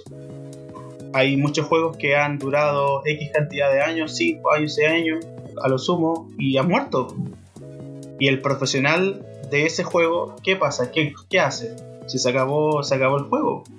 ¿Qué, qué hago? Eh, tendría que eh, mantenerse activo en un juego del mismo género. Algo Eh, parecido. Claro, porque eso es lo otro, porque así como en las distintas disciplinas, un jugador de básquetbol no necesariamente a ser profesional de ese deporte se puede cambiar a jugar fútbol o hacer natación olímpica y va a rendir al mismo nivel que lo hacía en su deporte original. En, en los juegos electrónicos pasa lo mismo. Si un jugador de cartas, en este caso como eh, el juego que le damos nosotros, eh, se profesionaliza y su juego por decisión del mismo desarrollador dice, ¿saben qué? Ya no me renta, los números no me dan, se cierran los servidores, chao. Eh, yo no me puedo pasar y esperar rendir de la misma manera y ganar los mismos torneos, las mismas visi- visibilizaciones, etcétera, en un juego de shooter, por ejemplo, o en un juego de fighting. Porque no es lo mismo, no se requiere de las mismas habilidades. Aquí eh, eh, en los SG es súper estratégico el pensar, el planificar, el, el utilizar los recursos, es como las habilidades que eh, son, son más desarrolladas, son las que más se premian, pero en un juego de, de- shooter, por ejemplo, la destreza con el mouse y, y los reflejos y la capacidad de toma de decisión rápida es lo que premia. Todo lo contrario a un CCG. Entonces un profesional de CCG no se podría cambiar a un shooter. ¿Cachai? Entonces eh, también está eso, que, que es un tema... Tiene que haber algunos casos de que me hace así como, no, por ahí, está por ahí nomás. Hay algunos casos, pero son los No, menos. no me refería a las manos. Claro, Que así no tengo, como- no tengo manos para cambiarme un, Claro, a un que- shooter. por ejemplo. Claro. Pero, pero pasa eso, porque ese es otro de los elementos que hacen que, por ejemplo, cuando un chico o una chica le dice, sabes, papá o mamá, yo quiero eh, profesionalizarme en esto. Eh, está este tema que mencionaba eh, de que no hay un cartón de por medio, no hay un, elemento que ellos efectivamente puedan ver que se está esforzando o trabajando para un nivel profesional. Segundo, no hay una, un ambiente profesional desarrollado en Latinoamérica, pensando en la región y en Chile en particular. Y tercero está esto de que, bueno, ¿y cuántos años te va a durar esto? Y si se acaba el juego, ¿qué hacemos? ¿Qué, ¿Para dónde te vas? ¿Qué así? Esos son elementos Sí, que también hay que poner sobre la mesa y hay que valorarlos igual. Sí, porque la carrera te va a durar cuánto, a lo máximo, no sé, tres años, cuatro años. Pero ahí también está el tema de que, mira, estáis viendo como cuánto gana normalmente un jugador de Dota, Ya, como eSport Earnings, los que más ganan son los de Dota. Eh, el compadre que más gana, gana 6 millones de dólares, casi 7 millones de dólares. pero durante toda su carrera o al año. Me imagino que. No, lo que han ganado en toda su carrera como en premios. Dale. Se ha ganado 6 palitos verdes ya. ¿Y lleva cuántos años compitiendo más o menos? Eh, Dota lleva cuántos años? Unos. ¿7 años más o menos? Ya, casi un millón por año. 2012, casi 8 años. Por- por Ponle una- 7 años, para redondear. Claro, imagínate, pero imagínate que ha ganado un millón al año, un millón de dólares al año. Y en total ha ganado 5 mil millones de pesos. 5.000 como que ya se, puede retirar, ya se puede retirar para la casa tranquilo. Tiene su vida Claro, como y, la, que- y la de sus hijos y la de sus nietos. Sí, pues ya imagínate que te, te ganáis, no sé, un, un millón de dólares, eh, ganáis un millón de dólares en tu carrera. eh, y ahí va también como. Es como los futbolistas, pues los futbolistas llegan a un punto en que se van a tener que retirar y. Y que decís con la plata es como. Zamorano, que ahora está. Best ejemplo ever. ¿Cachai? El compadre puede haber tenido toda la plata que, que quis- que quiso en su carrera, pero si no la invirtió bien, no supo administrarla. eh, ya otra cosa, lo mismo pasa con los esports, porque yo puedo, puedo ganar un millón de dólares, no sé, en- jugando Dota, jugando Counter Strike. Mira, uno de los jugadores que más gana es de Shadowverse. oh, oh El jugador de Shadowverse. Y Hearth- Hearthstone no aparece, pero Shadowverse sí. Gana un millón de dólares en su carrera. Bueno, Eh, jugador japonés. Y de ahí que así con esa plata, ¿cómo la. ¿Cómo la invertí? Eh, es otra cosa, pues como. Porque puedes asegurarte tu futuro. Puedes asegurarte tu futuro con lo que sea, comprando propiedades, comprando eh, empresas, estafas piramida- piramidales, lo que se te ocurra. así. Como que estafa- estafas piramidales. Piramidance. ¿Cachai? Pero por eso, está muy mal visto eso porque eh, aparte que no tenía un sueldo fijo. Yo no puedo Claro. decirle a mi, a mi mamá como a mi papá, eh, no, tranquilo, si el próximo mes yo pago porque eh, me va a llegar mi sueldo. A menos Claro. que tiene un equipo, en un equipo de esports no vaya a tener un sueldo fijo, vaya a tener que depender de lo que ganáis en los premios. Claro, Sí. y aquí, y aquí lo, lo que resalta igual es porque claro, estaban puntualizando el tema de que un juego podría morir y por lo tanto tu carrera profesional de, de jugador de esports irse al tacho de la basura. Pero de que un juego se mantenga, hay, eh, por lo que explicaba X Wonder en el webinar, eh, habían dos, dos grandes elementos a los que había que considerar. Primero tenía que ver con el desarrollador. El desarrollador él mencionaba que era el, el dueño de la pelota, que no pasa en el deporte tradicional. Por ejemplo, el fútbol, nadie es dueño del fútbol. ¿Cachai? Están las reglas, están las organizaciones, etcétera, pero el fútbol no es de nadie en el fondo. Pero en cambio Como, aquí que, como que no puede llegar alguien y decir se acabó el fútbol. Pero aquí, por ejemplo, el League of Legends, que es de los grandes del, del sector, eh, Riot de un día para otro pues ¿sabes que Ya no, nosotros no vamos a hacer un giro radical o vamos a cambiar el, el, el LOL de ser un, un MOBA va a ser ahora un shooter. Y se acabó, se acabó, se acabó el soporte. Y fuiste. Se acabó el soporte. Claro. Claro, dice, ahora ya vamos a, a sacarle soporte al, al, al LOL y, va- y vamos a transformar todo en Valorant. O, o va a ser todo eh, Legends of Runeterra. ¿Cachai? Y perfectamente lo puede hacer porque son dueños de, del juego. Es el, desarrolla- el desarrollador perdón, es el dueño del balón, decía A.K. Wonder. Y es un elemento que, claro, es efectivo. pues. Entonces, por lo mismo, eh, para que los juegos que nosotros disfrutamos y eventualmente queremos profesionalizarnos en él se mantengan vivos, no depende únicamente del jugador competitivo. Y aquí el mensaje así como eh, que él daba como propuesta de solución o, de cómo podía crecer el sector en Latinoamérica, eh, tenía que ver con la comunidad. Y el mensaje también que compartía ahí el, nuestro entrevistado eh, al final, que decía que es un esfuerzo que cuesta pero se puede, pensando en que las comunidades son las llamadas también a levantar y a mantener vivos los juegos. Eh, y que eventualmente eso se transforme en que ese juego tenga un soporte desde el desarrollador pensándolo como un eSports, porque hay millones de juegos, pero no hay millones de eSports. Solo algunos juegos son, son eSports, no todos. Exacto, hay muchos juegos de cartas digitales, pero no todos se juegan competitivamente. Correcto. Y eso depende en gran porcentaje de la conjunción entre el desarrollador que le quiera dar, que tenga la intención, pero si él tiene toda la intención y no hay jugadores que quieran jugarlo, por mucha buena intención que tenga el desarrollador, eso no va a suceder. O puede ser al revés, a lo mejor hay una comunidad gigantesca que está empujando porque ese juego tenga una escena eSports, pero el desarrollador no quiere y se acabó. Es lo que está pasando con Legends of Frontera ahora. Porque Legends of Frontera eh, tiene una comunidad gigante. Y se están haciendo torneos de comunidades. eh, una comunidad como, como gente particular que está haciendo torneos y son torneos grandes. Donde se está repartiendo premios en plata y toda la cuestión. Pero Riot no se han manifestado porque la, la primera como noticia de Riot acerca de lo, de lo- del eSports de Legends of Frontera dijo que ellos no le iban a dar importancia al, al eSports. No querían enfocarlo al eSports, querían enfocarlo a que la gente se disfrutara y que la gente jugara viola. ¿Cachai? Cosa que está bien y que, claro, una de las soluciones que, da, mm, que da Cristóbal M eh, y también tenemos nosotros es que la comunidad se mueva. ¿Cachai? Y en este caso tiene una comunidad gigantesca que está haciendo torneos, pero que la empresa no está pescando. Pero es cosa de tiempo, igual hay que ser un poco constante ahí y de repente Riot va a decir ya, se están haciendo torneos, voy a meterle lucas.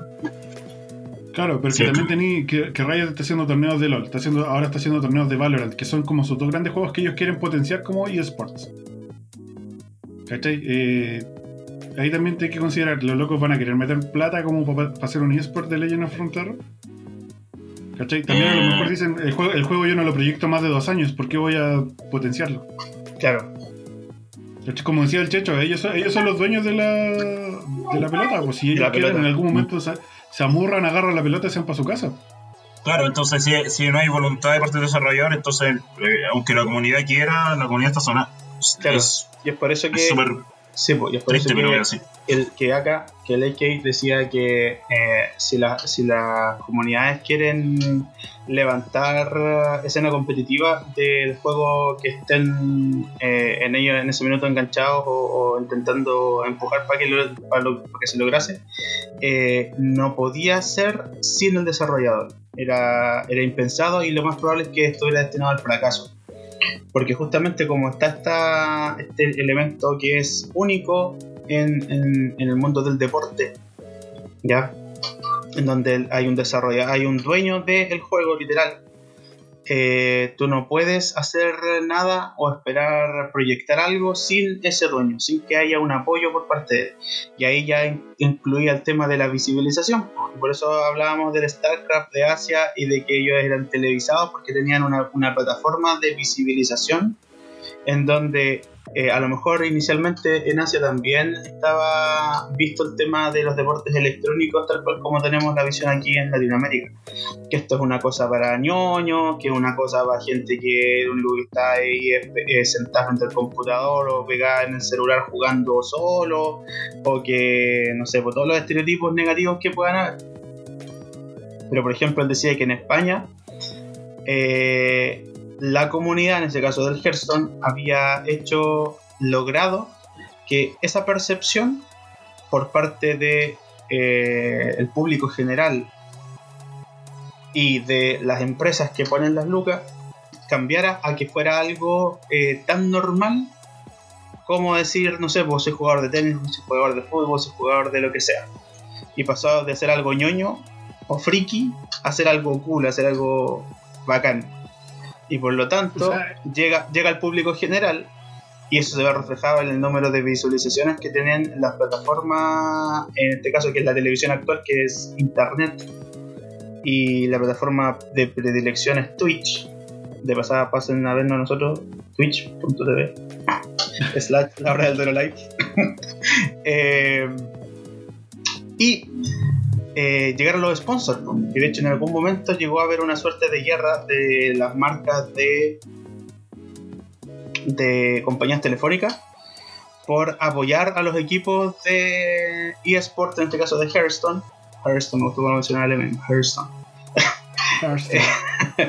y eh, ¿por qué? Porque vieron que había un nicho ahí o una posibilidad de negocio de poner su nombre eh, visible para otras personas en cuales el, éxito de los jugadores no solamente se asociaba a su esfuerzo, sino que también a esa compañía. Esa cosa, cosa que se está haciendo ahora en Chile en este momento, está sucediendo ya, ahora ya. Que es eh, lo que te comentaba de Movistar Gaming House, o Gaming Club, no me acuerdo cómo se llama. Eh, que es donde tenía un espacio para ir a jugar y para ir a jugar torneo. Podía ir a jugar un torneo de, no sé, de de TFT ahora, Teamfight Tactics. Eh, podéis jugar un torneo de LOL, ¿cachai? Un 1 vs 1 y vaya a ganar premios reales, pues. Y vio, eh, otra empresa de telecomunicaciones vio que le estaba yendo bien esto, a The Movistar. Y también sacó su branding de juegos, que es Entel Gaming. Que también está haciendo torneos. No tienen un espacio físico, pero sí están haciendo torneos online. Y le está yendo bastante bien tienen hartos nombres como reconocidos dentro del gaming nacional que lo están apoyando. Así que eh, ya se está produciendo un poco este tema de la guerra de las de las empresas de telecomunicaciones que quieren apoyar a, los eSports. Y también está el tema de la empresa, o sea, de los clubes de fútbol nacionales. Claro. Por ejemplo, eh, Universidad Católica hace dos años me parece no, creo, creo, que fue más. No, ¿qué segundo? Hace dos o tres años eh, compraron un equipo de LOL. Ya. Compraron un equipo de League of Legends. Ahora, el año pasado, me parece, eh, eh, Universidad de Chile compró un equipo de LOL. Y ahora, este año, Colo Colo compró un equipo de LOL. El Arbo campeón. El Arbo campeón. Así que si vienen los superclásicos del League of Legends. Ya, bien, po. Claro, pero de, alguna forma igual eso, por lo que mencionaba, por lo que decís tú ahora, eh, y lo que mencionaba Laca también en, en el webinar, eh, se ha dado ahora de una manera como más violenta o forzada, por decirlo así. Claro, producto de que como está todo parado por el tema del COVID, eh, han tenido que buscar de qué manera reinventarse y a través del deporte electrónico, como es ahora sí mira qué, coincidencia, lo ven como un deporte eh, y no como cosa de friki o de ñoño de gente aislada social. Eh, entonces sí es genial, hagamos competencias de FIFA, de PES, de LOL, ¿cachai? Que es lo que más se ve, o lo que su público tiende más a jugar. Pero por una cosa forzada. Entonces, en alguna, de alguna manera también eh, esta contingencia es una ventana de oportunidad para los jugadores que eventualmente estén pensando en profesionalizar su carrera eh, o intentar iniciar una, si es que no la tienen, y lanzarse. Están, eh, se están abriendo campos y posibilidades en este minuto. Entonces las cosas no son tan malas tampoco, pero siguen habiendo todo. Aprovechen. Claro, Pero sí- el bug. Claro, aprovechen el bug, correcto. No, Pero siguen aprovechen de mostrarle a sus papás. Claro, pero siguen existiendo todos estos vicios eh, de los que nos quejábamos al inicio. De que si no fuera por el tema de la pandemia mundial, que estamos todos encerrados de manera obligada y que eh, afortunadamente estamos en una era en donde lo digital está súper fuerte, eh, se pueden reinventar en esto. ¿cachai? Y efectivamente decirle, ya, no, ya que no suene decirle a, lo- a los viejos, a los papás, los, los chicos más jóvenes o las chicas más jóvenes que nos escuchan, eh, hoy yo quiero intentar hacer una carrera en esto, porque los juego hace tiempo, partí como un jajajaja con mis amigos y vi que era bueno, que ganaba, que me gustaba y que lograba siempre llegar a lo más alto del ranking del juego que se les ocurra y quiero intentar dar el paso siguiente, porque veo que tengo con qué. Y eventualmente así como alguien en algún momento le dijo a su papá y a su mamá lo mismo con respecto a la pintura y el arte, que es lo que es lo que también se ve como medio feo en, Chile todavía o al asusto de, que intenten hacerlo. Eh, lo intenten ahora. Demuéstrenle a sus papás que son buenos, que pueden ganar plata, que pueden, no sé, ganen, jue- jueguen un torneo, traten de ganar un torneo chico, no sé, que ganen 10 dólares. Con 10 dólares, pero son 10 dólares que te ganaste con tu esfuerzo jugando un jueguito, por así decirlo. Claro, ¿Cachai? Te lo ganaste jugando un jueguito. Y voy a decir, mira, aquí tengo 10 dólares, los voy a cambiar y vamos a comprar, no sé, me rajo con la 11 para tu casa. Claro. Y Por van último. van a empezar a ver, y, van a ahí- empezar a ver como Claro, Claro, estoy generando dinero, está generando plata, está aportando. Eh, démosle la oportunidad, po. ¿Cachai? Al principio yo cacho que se van a reír como, ah, se ganó 10 dólares jugando un jueguito, ja, ja, ja", pero de repente la próxima semana te ganaste 10 dólares de nuevo. ¿Cachai? Después la semana siguiente se ganaste 10 dólares de nuevo. ¿Cachai? Después te, te a dar cuenta que estáis cortando 500 dólares al mes y tu viejo 300, pues. Claro, claro. Claro, esas, son, no, las- no. esas son, las, son las excepciones igual, pues sí. Sí, tampoco, no, sí, tampoco, nos, es- no, tampoco nos vengamos tan arriba de que hoy nos vamos a ser millonarios jugando esto, pero No, eh, es- las, es muy- posibilidades, las posibilidades están, ¿verdad? Y yo creo que ahora, ahora es el momento para poder, para intentarlo. Ahora es el momento para intentarlo y empezar a... Si tenía el tiempo, obviamente, si tenía el tiempo, si tenía la el- los recursos para hacerlo, porque igual necesitáis eh, tener las cartas, tener los mazos y tener eh, Tener acceso a la internet. poder hacerlo. Y El tener acceso- Sí, acceso sí, a sí. internet. yo, yo tampoco lo veo como, por lo menos en mi caso, yo tampoco me gustaría, no sé, lo veo como, oye, me gustaría ser mi millonario jugando. O sea, sí me gustaría, pero tam- tampoco, tampoco sería como mi meta. O sea, yo ahora, no sé, pues, sería feliz si pudiera, no sé, eh, los sábados jugarme un torneo, no sé, todos los sábados jugarme un torneo de Hearthstone, un torneo de, de, de Yugi, poder darme ese tiempo. Claro, De, re- de repente ganar algo, de repente no, pero dar, poder como obtener algo jugando, que valga Claro. un poco. No, sí, pues, pero ahí ya es, es otro elemento, porque el- lo que tú estás planteando ahí es como lo, lo- lo mantienes como en un hobby, como en un estado de, oye, juego mi- en mi tiempo libre y paramos de contar. Eh, la diferencia del jugador profesional es que efectivamente como un trabajo cualquiera, yo dedico Claro. mi día en un horario determinado a entrenar, a practicar, a competir, igual que lo hace un deportista cualquiera, Así es. ¿verdad? Entonces, volviendo, volviendo, volvamos al tema de Latinoamérica porque estamos yendo así. No, Nos que da fuimos y a- nos paseamos por estos temas. Sí, pero son cosas que tienen que ver a fin de cuentas. Correcto. Este capítulo va a salir largo, hay que avisar al tiro que salir largo. No, vamos bien en tiempo. Tranquilo, tranquilo.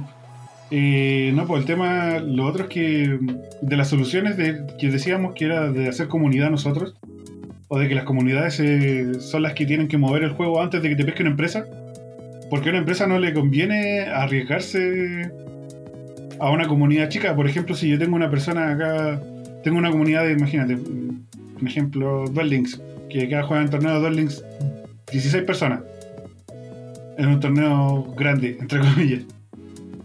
¿Cachai? Eh, a Konami no le va a dar ganas de patrocinar un torneo de 16 personas. ¿De dónde? Para. ¿Cachai? Ahora recién eh, sucedió algo que no había sucedido antes. Que para los jugadores de Duel Links es súper malo. Pero para los jugadores de TCG tradicional es súper bueno. Que es que los OTS, eh, los, Official Tournament Store, se van a jugar con Duel Links. Y si yo soy un jugador de Duel Links y no me interesa jugar el TCG, no quiero ganar premios de cartas. Es súper malo, eh. Es una decisión que tomó Konami y ahí se va a empezar a ver porque si, cuánta gente va a jugar esos OTS. Claro, ahí, ahí lamentablemente igual es un indicativo de que Konami no tiene muchas perspectivas de juego competitivo con Duel Links. Porque si Claro, lo- lo- era, lo era el, bueno es- es el momento para hacerlo y no. No. Claro, el que, el que está intentando hacer las cosas bien, eh, por lo menos lo que pienso yo, es Buchirat, que es la empresa que, que maneja Vanguard, Vanguard Zero, Ah, claro. que Sí. ahora sa- sacó, sacó el, el, el Tournament Support Prices.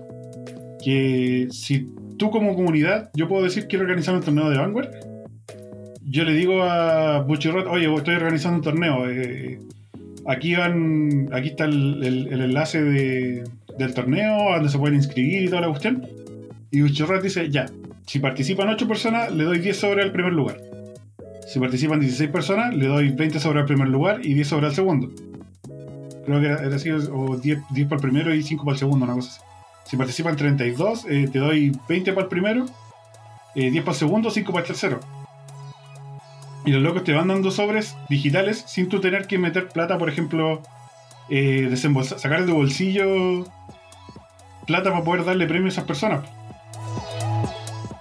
Porque acá, seamos igual, seamos sinceros, yo aquí nadie va a pagar por un torneo de, de juegos de cartas. No voy a pagar una inscripción. ¿Y por qué no?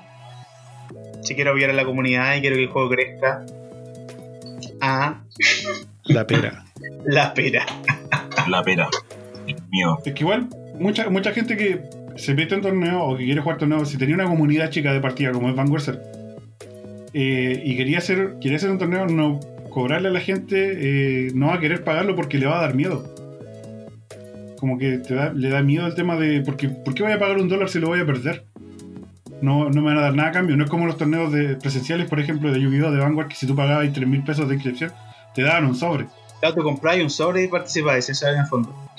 Claro, eso es lo que te compras sobre participar. A- Aquí no, pues, aquí perdiste, perdiste tu dólar. Se me vienen los recuerdos de Vietnam cuando nombré.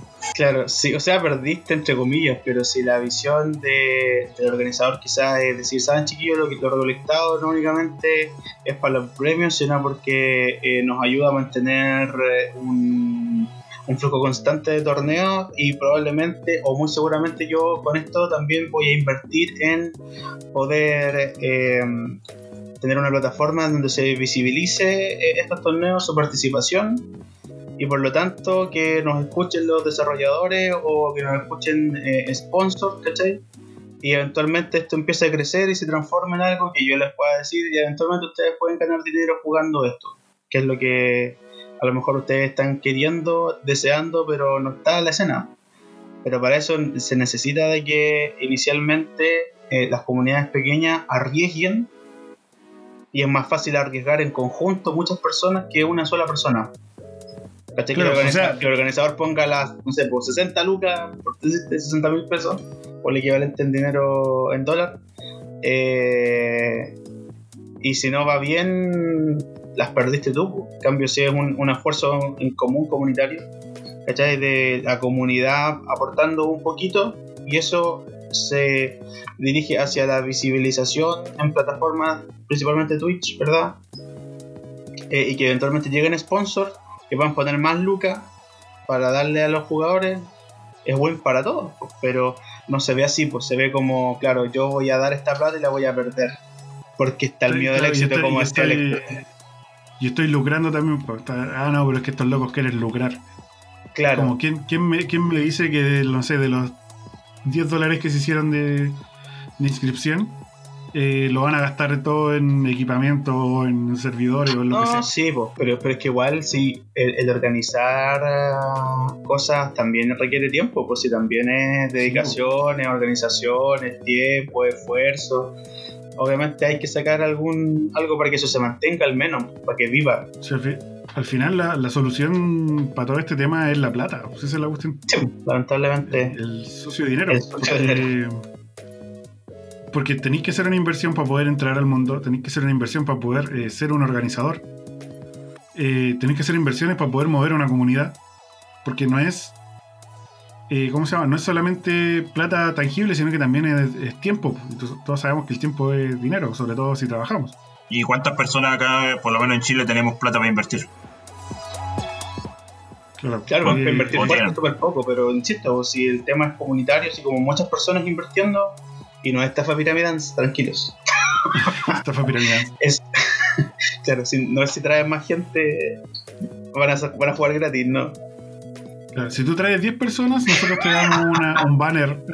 No, pero la, la, la, la idea es la idea es, es- es poder hacer visible esto y que los sponsors de verdad, los que de verdad tienen las lucas, eh, las pongan, pues, porque a cambio les damos visibilización, pues, de que cualquiera puede a lo mejor adquirir sus productos porque se asocian a la marca. Claro, pero todo- Claro. todo empieza con plata, porque una de las soluciones es hacer crecer las comunidades, pero ¿cómo hacer crecer las comunidades? Con plata. Porque Sí, necesitáis, necesitáis invertir tu tiempo, Premio. necesitáis, por ejemplo, claro, yo, no sé, por darte un ejemplo, yo tengo que dejar de trabajar para poder ah, eh, hacer cosas relacionadas a las comunidades. Y eso es plata que yo pierdo, pero tenéis que hacerlo porque si no, no va a crecer. Correcto. Es, es- esa es como la solución. Y el otro es que, ¿cómo hacer que la gente deje de tenerle miedo al éxito, como dice el Héctor? Bueno, eh, en todo caso, eh, volviendo al tema de organizar algo, eh, yo sé que no le gusta que hable de él, pero organizar algo igual no es imposible. Tenemos un ejemplo, no acá, pero sí, lo- sí existe un ejemplo a nivel norteamericano que es Decay, que hizo la comunidad Darles Metal. Darles Metal en base a. En base a sin, el, sin el- sin el apoyo de, de Konami. No bien, sabemos qué se puede hacer. Y, y claro, tuvo que dejar de trabajar y todo eso. Y un, Claro, él se arriesgó, No. pues él se arriesgó. se arriesgó. Se arriesgó y la No sé, hizo. no me gusta DK. Porque. claro, porque. Claro que hay un. Es, un, es un, eh, es como una situación excepcional porque tiene que ver con. Con que él se transformó en un creador de contenido. Entonces, todo, él, no, él se interesaba en el fondo en que el juego le fuera bien y crear comunidad y todo esto que estamos hablando nosotros, pues, sino que más bien es, es poder tener él un sustento con las cosas que a él le gustaban. Pues en este caso dijo, ya yo no voy a competir porque Konami no tiene, no da para competir. Eh, entonces yo voy a generar mi propio mi propio contenido y en base a eso voy a tener la oportunidad de darle eh, torneos a la gente, pero me van a pagar porque tiene barreras de pago por, por todos lados ese monto. Claro, al final, es cuático que el. Es cuático que ese loco, ese loco cuando habló con Konami, porque parece que lo, había- lo iban a penquear por el tema de la plata, porque cobraba. Sí, Pero cuando Konami como que lo revisó, creo que dijeron que este weón no se quedaba nada para él, po. Como de la plata que cobra para de la suscripción y todo eso, él no se queda con nada de eso. ¿Cachai? Porque todos los Claro, él premios, por todos los lado, premios en por plata las van. donaciones, por Claro, las donaciones, lo- obviamente eso es para él, po, pero el tema de, de la suscripción y los torneos, claro, eso, pues eso, eso se reparte. claro, pues él se queda con el tema de lo que es las donaciones de, los de, de Twitch, eh, que eso es como otro ingreso, Sí, po. pero el, Y- el ingreso de, de los meta tickets, que son las inscripciones, eso se, se reparte todo. No, sí, pero, pero, pero igual, o sea, no seamos tan, tan inocentes, chiquillos. Eh, que se, se, se va todo el resto de lo que él cobra a los jugadores, pero él tiene la misma plataforma y él le pagan por, o sea, él obtiene dinero por eh, las donaciones, por el contenido que hace, que está correcto, y también tiene la posibilidad de que hayan otro, otros juegos, otras empresas que le paguen para jugar sus juegos, para mostrarlos para captar público. Y ahí tenemos, Bueno, y también tiene un, un par de sponsors, que era una, una VPN, que era como sponsor que tenía. ahí. Por ejemplo, entonces, claro, él, él- él- él creó y lo demás vino como de añadido. Entonces, Claro. si, si y no estoy criticando para nada, todo lo contrario, genial que, que lo haya hecho, pero la intención no era hacer crecer comunidad como tal, pues la intención era él poder tener un sustento de algo que a él le gustaba y el resto vino por añadidura, ¿no? Claro, pero de todas formas está haciendo algo que debería hacer Konami. No, sí, estamos claros, estamos claros. Y algo que a lo mejor las comunidades debieran replicar, pero no con la intención de que haya una cara visible que se, que se haga famoso, por decirlo de alguna manera, sino que efectivamente Konami diga, ya si aquí hay un territorio en el cual hay gente interesada, lo que decía la M, en competir, por lo tanto yo voy a dar soporte para eso y a lo mejor voy a cambiar mi política de no dar eh, apoyo como eSports a este juego y como hay tanta gente que lo está solicitando y está presionando, voy a hacerlo. Yo creo que Bueno. eh, siguiendo con el tema de las soluciones que dijimos, eh, todos estamos de acuerdo que las soluciones son las comunidades. Sí, Siempre, siempre van a ser la, las comunidades, generar comunidades, aunque cueste un poco igual se puede hacer. Y que también hay que invertir en estas comunidades. Invertir dinero y tiempo. Eh, lo otro también que pueden hacer la gente que, que, ¿cómo se llama? Que quiera jugar competitivamente esto es buscar juegos que tengan soporte real. Como ya dijimos, que Hearthstone- Hearthstone es el juego que hace las cosas bien en Latinoamérica. Que son torneos con horarios que se acomodan a Latinoamérica y, y con premios reales. Plata de verdad. pues. Ahora potencialmente yo digo Legends of Frontera porque es un juego grande y Riot ya tiene, tiene mucho eh, llegada con eSports, con, con el League of Legends, acá en Latinoamérica. Mucha gente juega el League of Legends. Eh, los mismos torneos de Legends of Frontera, eh, ¿cómo se llama? Yo creo que se puede generar un eSports acá en Latinoamérica, pero no partiendo por comunidades, después por, por Riot. Busquen también plataformas que, que hagan estos torneos, como por ejemplo, ya les mencionamos Movistar Gaming House, Gaming Club, y Entel Gaming que están haciendo torneos de, de Runaterra, están haciendo torneos de Hearthstone. Eh, como que hay opciones. Busquen esas comunidades que aunque sean chicas y apóyenlas. No, no se queden así como. Como que solamente con lo grande. Si ven una comunidad chica que está creciendo y quieren jugar un torneo que, que están dando un premio, puta, apóyenla si al final nos conviene a todos. Eso con, con, los, con los problemas, pues ya que estaban hablando de, de Duel Links y Konami y toda la. Toda, toda esa shit, eh, pasemos a, a la polémica. Qué polémica se venía. A la, a la siempre, siempre hay polémica con Duel Links. ya, eh, Ya, amigo Héctor, La, la copa, la copa favorita de los niños. su hora. la Copa Caiba, a ver. Problema de la Copa Caiba. Eh, bueno, todos sabemos que el problema es que finalmente que los, los primeros, los primeros lugares los obtienen las personas que más juegan. Eh, Al final es un porque, blindeo. El que más, el que más juega más, más lejos llega. claro, o sea, estamos hablando de los tres días que son de la segunda fase. Los jugadores que, que llegaron a los primeros lugares en la Copa Caiba pasada hicieron 400, ponle tú 400 duelos, o sea, más de 100 duelos diarios. O sea, termináis desgastado, nefasteado en verdad. No sé si valga la pena. Y mirando los premios, estamos hablando de que los premios también de la Copa ay, me, da- me da hasta un poco de rabia hablar de esto, pero los premios de la Copa Caiba son, son realmente ridículos. ¿Qué estamos hablando? Eh, el primer lugar, y el global se lleva una invitación. Bueno, no sé, varios lugares se llevan invitaciones para, eh, para como una fase adicional. Eh, pero el resto de los lugares, no sé, si tú llegaste al lugar 2, 3, 4, 5, obtienes como 10, eh, 15, como 10 tickets, por así decirlo, refractivos y UR y SR. El problema de estos tickets que son tickets de cartas gratis, que son eh, realmente pura basura son cartas que no vaya a usar nunca competitivamente y realmente yo no veo que se vea valorar el esfuerzo. O sea, por último ya, regálate 5.000 gemas en primer lugar, regálate 2.000 gemas que podéis comprar sobre y cartas realmente útiles, pero en verdad no voy a jugar 300 duelos para obtener 10 tickets refractivos de que en verdad me van a dar puras cartas que no voy a usar nunca. Entonces encuentro que los premios de la Copa Gaiba son ridículos. Sí, hay hartas gemas por subir. Pero los premios por grindear eh, la segunda fase son. son en verdad ridículos. Tu premio es la ridículos. satisfacción de haber quedado primer lugar. No, son, son, ridículos los premios. No, a pesar de que ahora arreglaron un poco de cara a las clasificaciones por región, eh, aún así me parece que, que los premios no, no son como eh, acorde al esfuerzo. No, pues nunca lo van a hacer, pues, porque si está ahí, si tú me decís que las personas que clasifican son personas que jugaron más de 100 duelos al día, al día, imagínate, gente que no tiene que hacer nada más que jugar. Así es. Es como gente que está sola en su, en su pieza, departamento, casa, que está. Lo único que hace es ir al baño y tomar agua. ¿Cachai? Está pegado y, y es, es absurdo porque no, no se toma en cuenta la habilidad o el.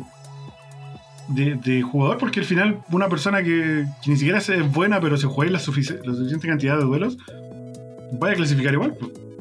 Así es.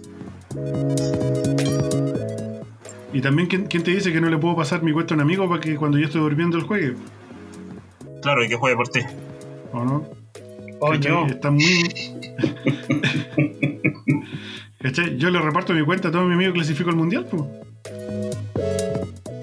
¿O no? Claro. Sí, pues sí, es una, es una aproximación, un intento, una intentona, un- de que no tiene una forma correcta de, de escribirlo, de competencia por parte de Konami para este juego. Porque no, no, no renta por ni un lado, ni la forma que tienen planteado de, de generar competencia, ni los premios, eh, ni los recursos que entrega, ni nada. Así es como es como un ladder glorificado, una cosa así. Sí, o sea, ladder- no te entrega nada, no entrega nada, no, no hay. Es que no tiene la intención Konami efectivamente de dar soporte de esports a, A Duel al Links. Duel Links.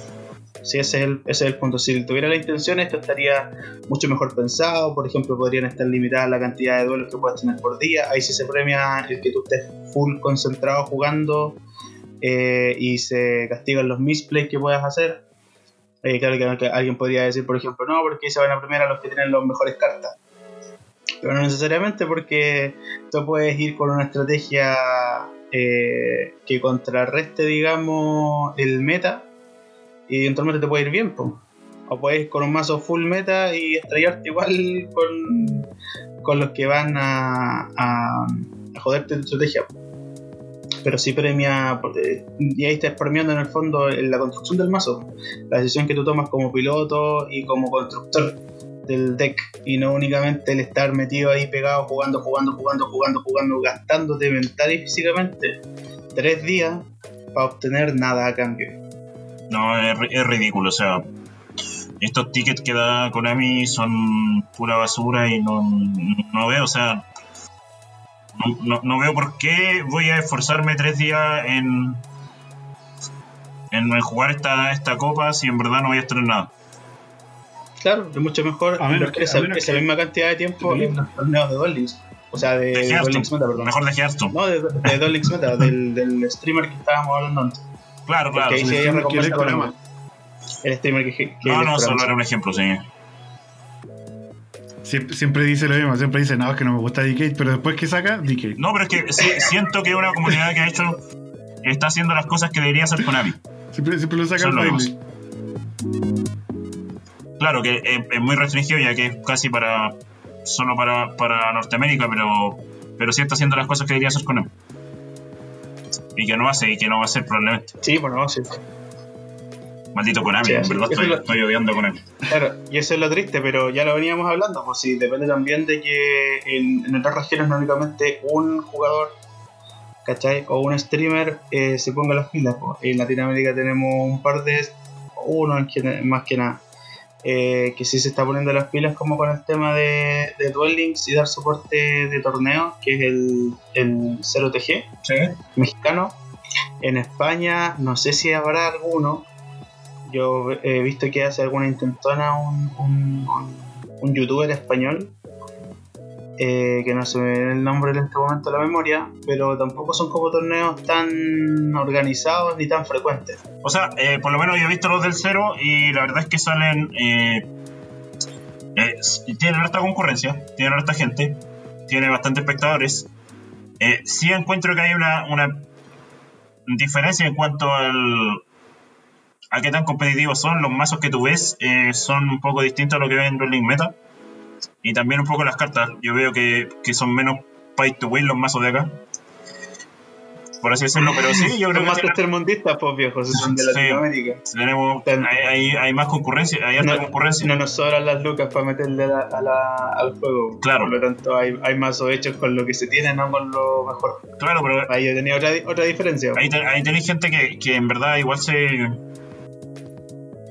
que sí, sí, a pesar de que no tienen las mejores cartas, igual se atreven. Se atreven a jugar Claro. y ayudan a que la comunidad crezca. Y eso igual es súper bueno. Y se valora. Sí, obviamente, obviamente que sí, pero como les digo, falta que aparezcan más nombres porque ahora hasta ahora hemos mencionado dos de, de todo el ambiente de todo el Links. Uno en Latinoamérica, otro en, en América del Norte. Eh, Europa, desconozco, aparte de este youtuber español que no se me viene el nombre ahora, Johasen Park, se llama, Johasen Park. Que de repente hace ahí un torneito, pero super full, y, pero no es constante y tampoco es su intención hacerlo. Pero de Europa no hay nada más tampoco. Entonces quizás falta que Europa también apañe con, con algo para que efectivamente Konami diga ya sí, hagamos eh, algo más profesional con, con este juego. No, yo creo que. Nunca lo va a hacer. No, yo creo que. Claro, o quizás sí, lo no- otro es resignarnos nomás, a pesar de que, como decíamos, hay millones de juegos, pero no todos son esports. Si este va a ser Claro, uno de sí. que no no va a hay voluntad del desarrollador, no se puede hacer nada. Y en verdad, Konami no tiene voluntad. Claro. De hecho, no tiene voluntad ni de hacer las cosas bien en el TCG si también lo hace. Horrible. Es terrible, pero es cierto. To- todo lo que saca, todo lo que hace Konami, seamos sinceros, es mediocre y rosa lo decepcionante. El día de furia de. Sí, así que por, sí, no jueguen nada de Konami, no jueguen nada de Konami. Ni, ni siquiera. No, va- y- oye, y ahora te voy a conectar jueguen lo que, Links. jueguen lo que quieran nomás, pero si quieren eh, aspiraciones mayores con un juego, no, los juegos de Konami a lo mejor no son la, Acá lo estamos la viendo desde el punto de vista competitivo. Claro, Sí, tú estás descargándote como un jugador que quiere cosas. Sí, sí, pero eh, desde el punto de vista competitivo, en verdad, los juegos que eh, hay que buscar un juego que sí tenga soporte al menos monetario, porque si hay, y hay platita en los premios, van a haber torneos. Eh, si no, es muy difícil. Eso le pasa a Konami. Los premios que da Konami son todo en, en premios del juego y eso no llama la atención de. Eh, no llama la atención como para, para que se hagan torneos grandes. de jugadores profesionales. Claro, Y que por eso mismo nos hacen, nos hacen nombres dentro de la escena, pues, no es como, como Hearthstone, que en Hearthstone tú podís decir como, no sé, te dicen eh, Amas y Amas es un jugador de Hearthstone que juega torneos, tení Crip que también hace contenido y juega torneos. No, en, en Duel Links no pasa lo mismo. claro, no, No no, podéis decir como un jugador específico que juegue y sea bueno, es como que no, los que juegan en Duel Links meta y chao. Sí, pues es que no, no hay muchos nombres porque no, no se gana plata. Nadie gana plata jugando Duel Links. Si ganáis, Claro. si ganáis ya eh, eh, fuera de lo que lo que ganáis en Duel Links Meta o en la comunidad del cero, que igual se ganan unos dólares, pero eh, no hay como una gran escena donde se ganar estos torneos y se, y se gana esta plata como pasa en, en Hearthstone. Y también pasa en otro que no, es- no es parte de, de acá de, no- de, de nuestro objetivo, pero es que es Magic Arena, que también se gana en Lucas. Exacto, pero Magic Arena ya es Magic. Es Magic, digital, es Magic como- digital. Es como Pokémon, que Es lo mismo. Pero. Pero sí, Sí. se gana plata. Oye, para ir cerrando este, este capítulo, eh, Checho tiene una noticia cortita, así. Porque cayó un grande, ¿o no? Triste noticia, bo. estábamos hablando esto de que hay nombres que uno asocia eh, en el ambiente competitivo a ciertos juegos. Y en, en Hearthstone, como es el, el vamos a decir ahora así en adelante, eh, cayó uno de los grandes bo, en el circuito competitivo de Grandmasters. La semana pasada tuvimos el, el triste descenso a la B, de- desde, la, desde la B al infinito. Que fueron los potreros. se fue a los potreros literalmente y quizás para no volver, que eso es lo más triste, de el nombre, el primer gran nombre del Hearthstone, eh, reconocido por cualquier jugador ah, que siga el ambiente o que compita, que... Reina. No, colento viejo, colento, colento. no, de que tienes de que, ¿qué es eso? De que se come. Se, se limpia aquí, que se limpia el de colento. no. Sí, es el, Colento. el gran creador del mazo Miracle Rock. Imagínate, po. imagínate, viste, mira, tú me puedes dar ese dato. po. ¿Y Decade qué ha hecho? Hacer clickbait en YouTube. no, pero fuera, Este fuera de mazo es meta 8-0. Claro, no, pero. eh, Y el Héctor abriendo la caja. No, Después de ver, no, después de ver el video, el Héctor gastando toda su plata en la caja. no, no pasa nada, no pasa nada. Más encima nos, nos faltan los que se gastaron, porque la red subió un mazo de, de Señor Dragón con, con Fusion Gate. Nos faltaron los que se gastaron los tickets de Fusion Gate. Yo no fui, pero probablemente alguien se, se lo terminó gastando el Fusion Gate. pero gastarse, gastarse un ticket es distinto Sí. plata. Amiguito, ya. Pero se- perdimos a Colento, perdimos a Colento y perdimos a otro nombre importante en la escena latinoamericana, y volviendo al origen de este capítulo, Latinoamérica, que es ese pueblo que está al sur de Estados Unidos, eh, que es PNC, el argentino. Ya un, un nombre que junto a Nalguia, que el amigo Héctor lo conocerá muy bien, Sí, desde su inicio, eh, que estuvieron compitiendo ahí juntos, eh, también eh, perdió la posibilidad en el loser bracket ya en la última instancia de mantenerse en la categoría de Grandmaster, que es el circuito profesional que tiene Blizzard para Hearthstone, que donde los jugadores efectivamente compiten por dinero y efectivamente podemos decir que son profesionales de ese juego ya que ellos pueden vivir de lo que ganan en ese circuito competitivo, de jugar cartas, literalmente. Eh, y Colento, uno- el, el gran nombre del Hearthstone mundial, que quedó su gran deuda de, de no ganar nunca el campeonato mundial, a pesar de que tenía todas las posibilidades, eh, el- el- la correcta lectura del metagame, etcétera tenía todos los laureles para hacerlo, pero no, no sucedió. Y ahora se nos despide también del Grandmaster y él en su Twitter personal. eh, escribió ahí que, que- que probablemente sea la despedida definitiva no solamente del circuito profesional de Hearthstone, sino que del juego en, en sí. ¿Tú creí? ¿Tú, tú creí? Pero yo creo que igual estaba, cuando uno pierde así como algo importante, igual está como el tema de, de la calentura del momento. sí, porque hace como tres, hace como dos mundiales y dos Copa América y es que se está retirando Messi de la selección argentina y Ya, pero es que Messi es otra cosa, amigo. No me, no me mezcle peras, peras con manzana. No, pero eh, que un ejemplo, porque la- a, a raíz de la frustración puede que se le diga eso, No, pero puede que porque- después Pero es que masticándolo. a Messi, a Messi lo mueven las lucas, pues no lo mueve la pasión por, por su selección. Sí, por eso se ha retirado como tres veces y después vuelve de nuevo, sin nada que hacer. Pero Colento, No, no, pues, Colento, Colento sí está, eh, de hecho es de, de las piezas como, de las piedras angulares del juego, competitivo al menos, y no lo vamos a tener eh, en, en los Grandmaster nuevamente, quizás para siempre. Complejo. Pero que igual, igual triste pasa algo momento, extraño. Triste momento. Pasa algo extraño con los juegos, con estos juegos digitales de esports, que de repente ganáis más plata siendo creador de contenido que jugando torneos. Claro, ¿Cachai? Lo que le pasa al compadre que, jugaba Smash acá, en el chileno, el, el Cero. El cero, sí.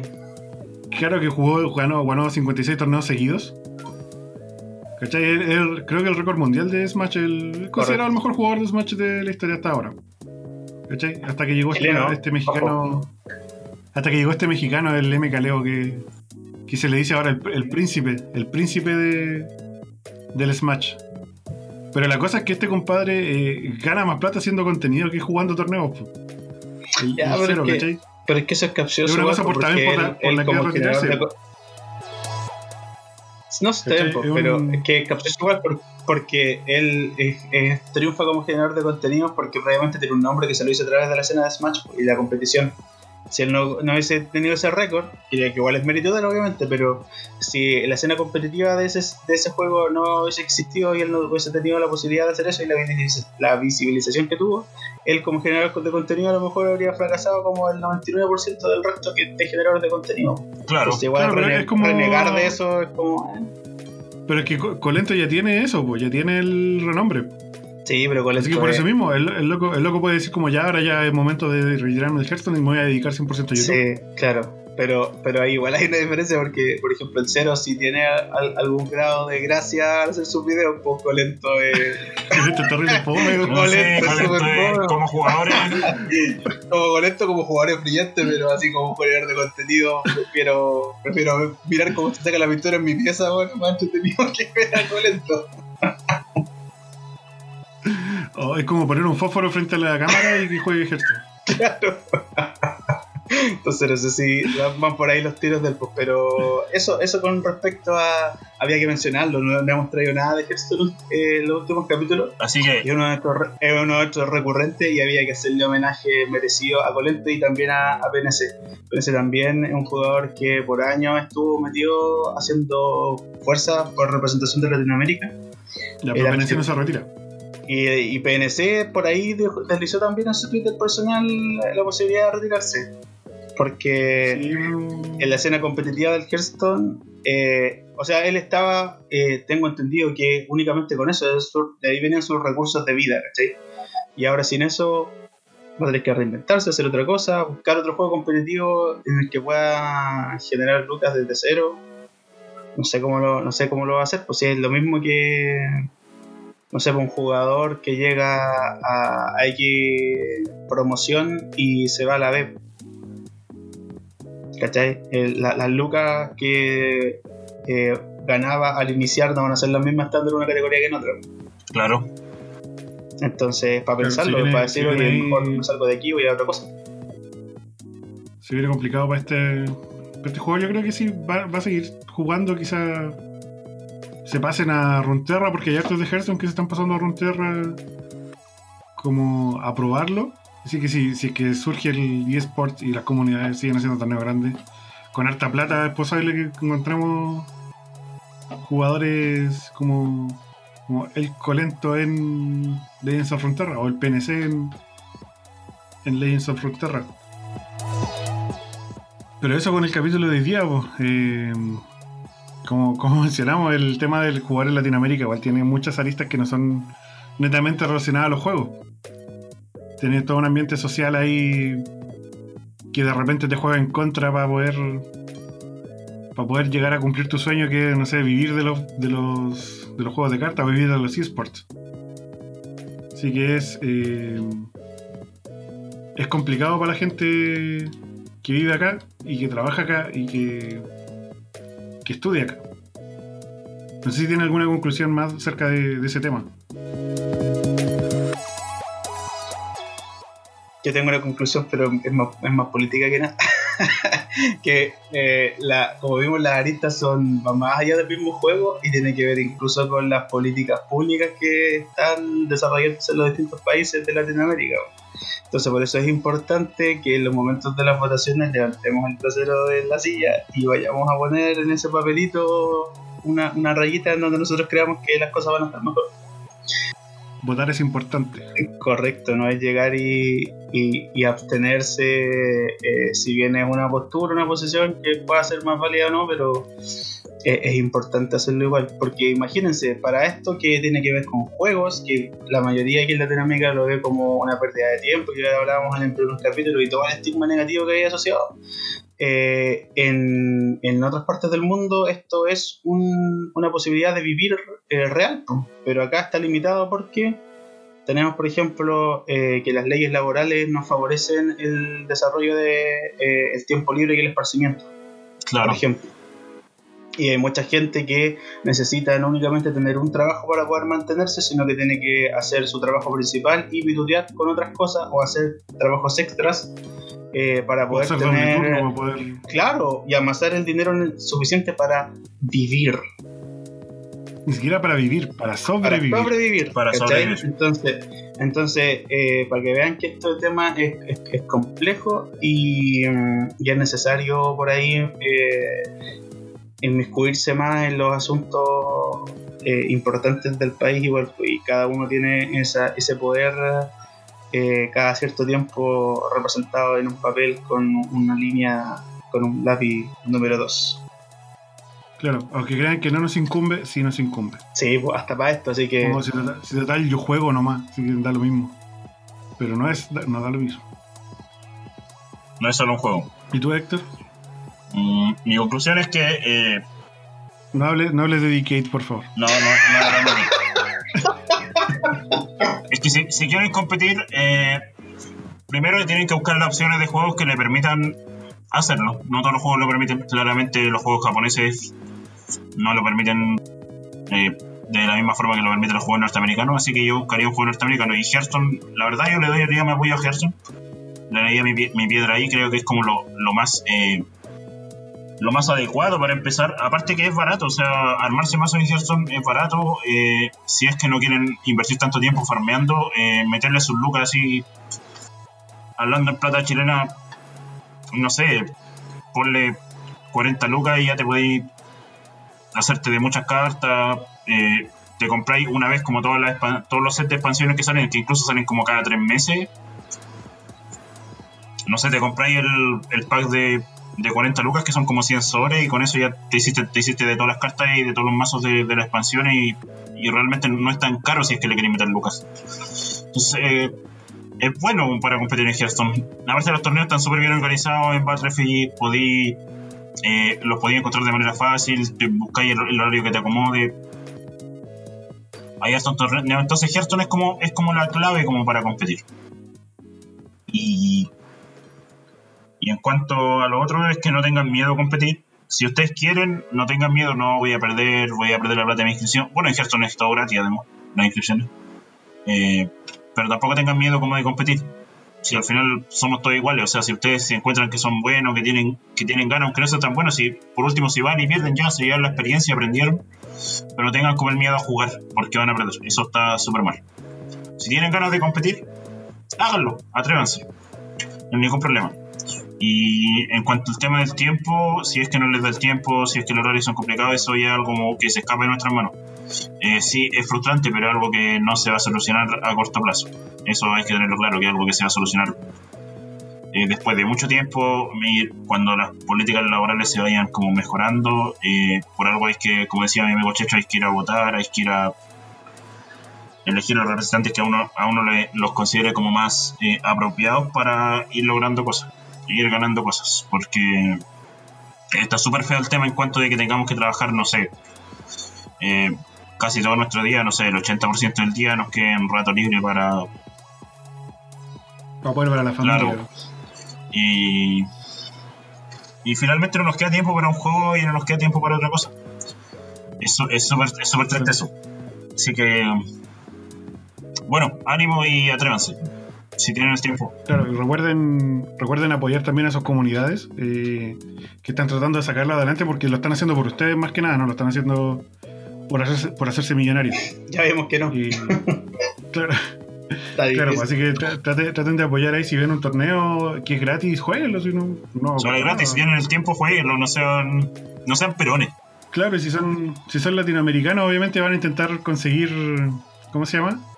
Va- Van a, van a conseguirse tiempos, van a conseguirse horarios que sean acorde a sus, a sus también a su, a su realidad. A sus posibilidades, creo. No a hacer un torneo un sábado a las 11 de la mañana, siendo que gente trabaja a las 11 de la mañana. Claro. Puedes tratar de hacerlo, no sé, en la tarde o en la noche de repente, porque ahora como estamos en cuarentena, estamos encerrados la mayoría, eh, te podía hacer un torneo nocturno. ¿Cachai? Ahí se van acomodando las cosas, así que eso, el próximo capítulo vamos a estar hablando eh, del, del efecto, el efecto salty, el efecto de la sal, La sal. como le decimos acá del, del, del picao, El picao. el picao. Que, Recuerdo de Vietnam. ¿Qué es estar. ¿Qué, qué es la sal? ¿Y cómo te, cómo te afecta? ¿Cómo te afecta en tu, en tu juego y también en tu día a día? Porque no, la sal se traspasa. No solamente. Digo, Si es sal gruesa, no queda solamente sacársela, juego. Sí, pues cuesta sacarse la sal. Así es. Así que eso, eh, recuerden, recuerden seguirnos en redes sociales, en la hora del duelo en Instagram. También estamos en Facebook como la hora del duelo podcast. Y en Twitch como la hora del duelo live. Ahí pueden empezar a ver nuestras transmisiones. El Héctor es el que más está jugando ahí. Intentó jugar Vanguard Zero la semana pasada. Le sal- Le salieron puros farmeros, puros pipi farmers. Me salió todo lo bueno. sí. Estamos intentando así como, como ya hablamos del horario, también estamos intentando hacernos una como una ¿cómo se, cómo se le dice? No que se me olvidó la palabra en español. ¿Tiene en inglés no? ¿Es- ¿Schedule? ¿Schedule? Sí. ¿Cómo, cómo, cómo se dice en español? Es Se como, no, es como una, Una- es como una, una una- planificación. una parrilla horaria. Claro. Planificación. sí. Claro. Como el horario que hacía en el colegio. Claro. Claro, como tu, tu Sí, planilla sí. horaria, como tu planificación. Porque también como los tres trabajamos, eh, se vuelve complicado de repente streamear algunos días, así que estamos tratando ahí de, de hacerlo más constantes. Y eso, pues muchas gracias por escucharnos. Eh, también se me olvidó, gracias a todas las personas porque pasamos las 100 reproducciones. Uh, ¡Bravo! Eso. No, no pensábamos que no iba a ir decentemente bien. Eh, es más de lo que esperábamos. no sé, yo jamás dudé. Eh, sí, no, está- no, he estado, no he estado tan feliz desde que nació mi hijo. Así que. y no tengo hijo, no. Eh, gracias por escucharnos. eh, esperamos contar con el apoyo también a futuro. Y nos vemos en el próximo capítulo. Chao. Adiós. Adiós.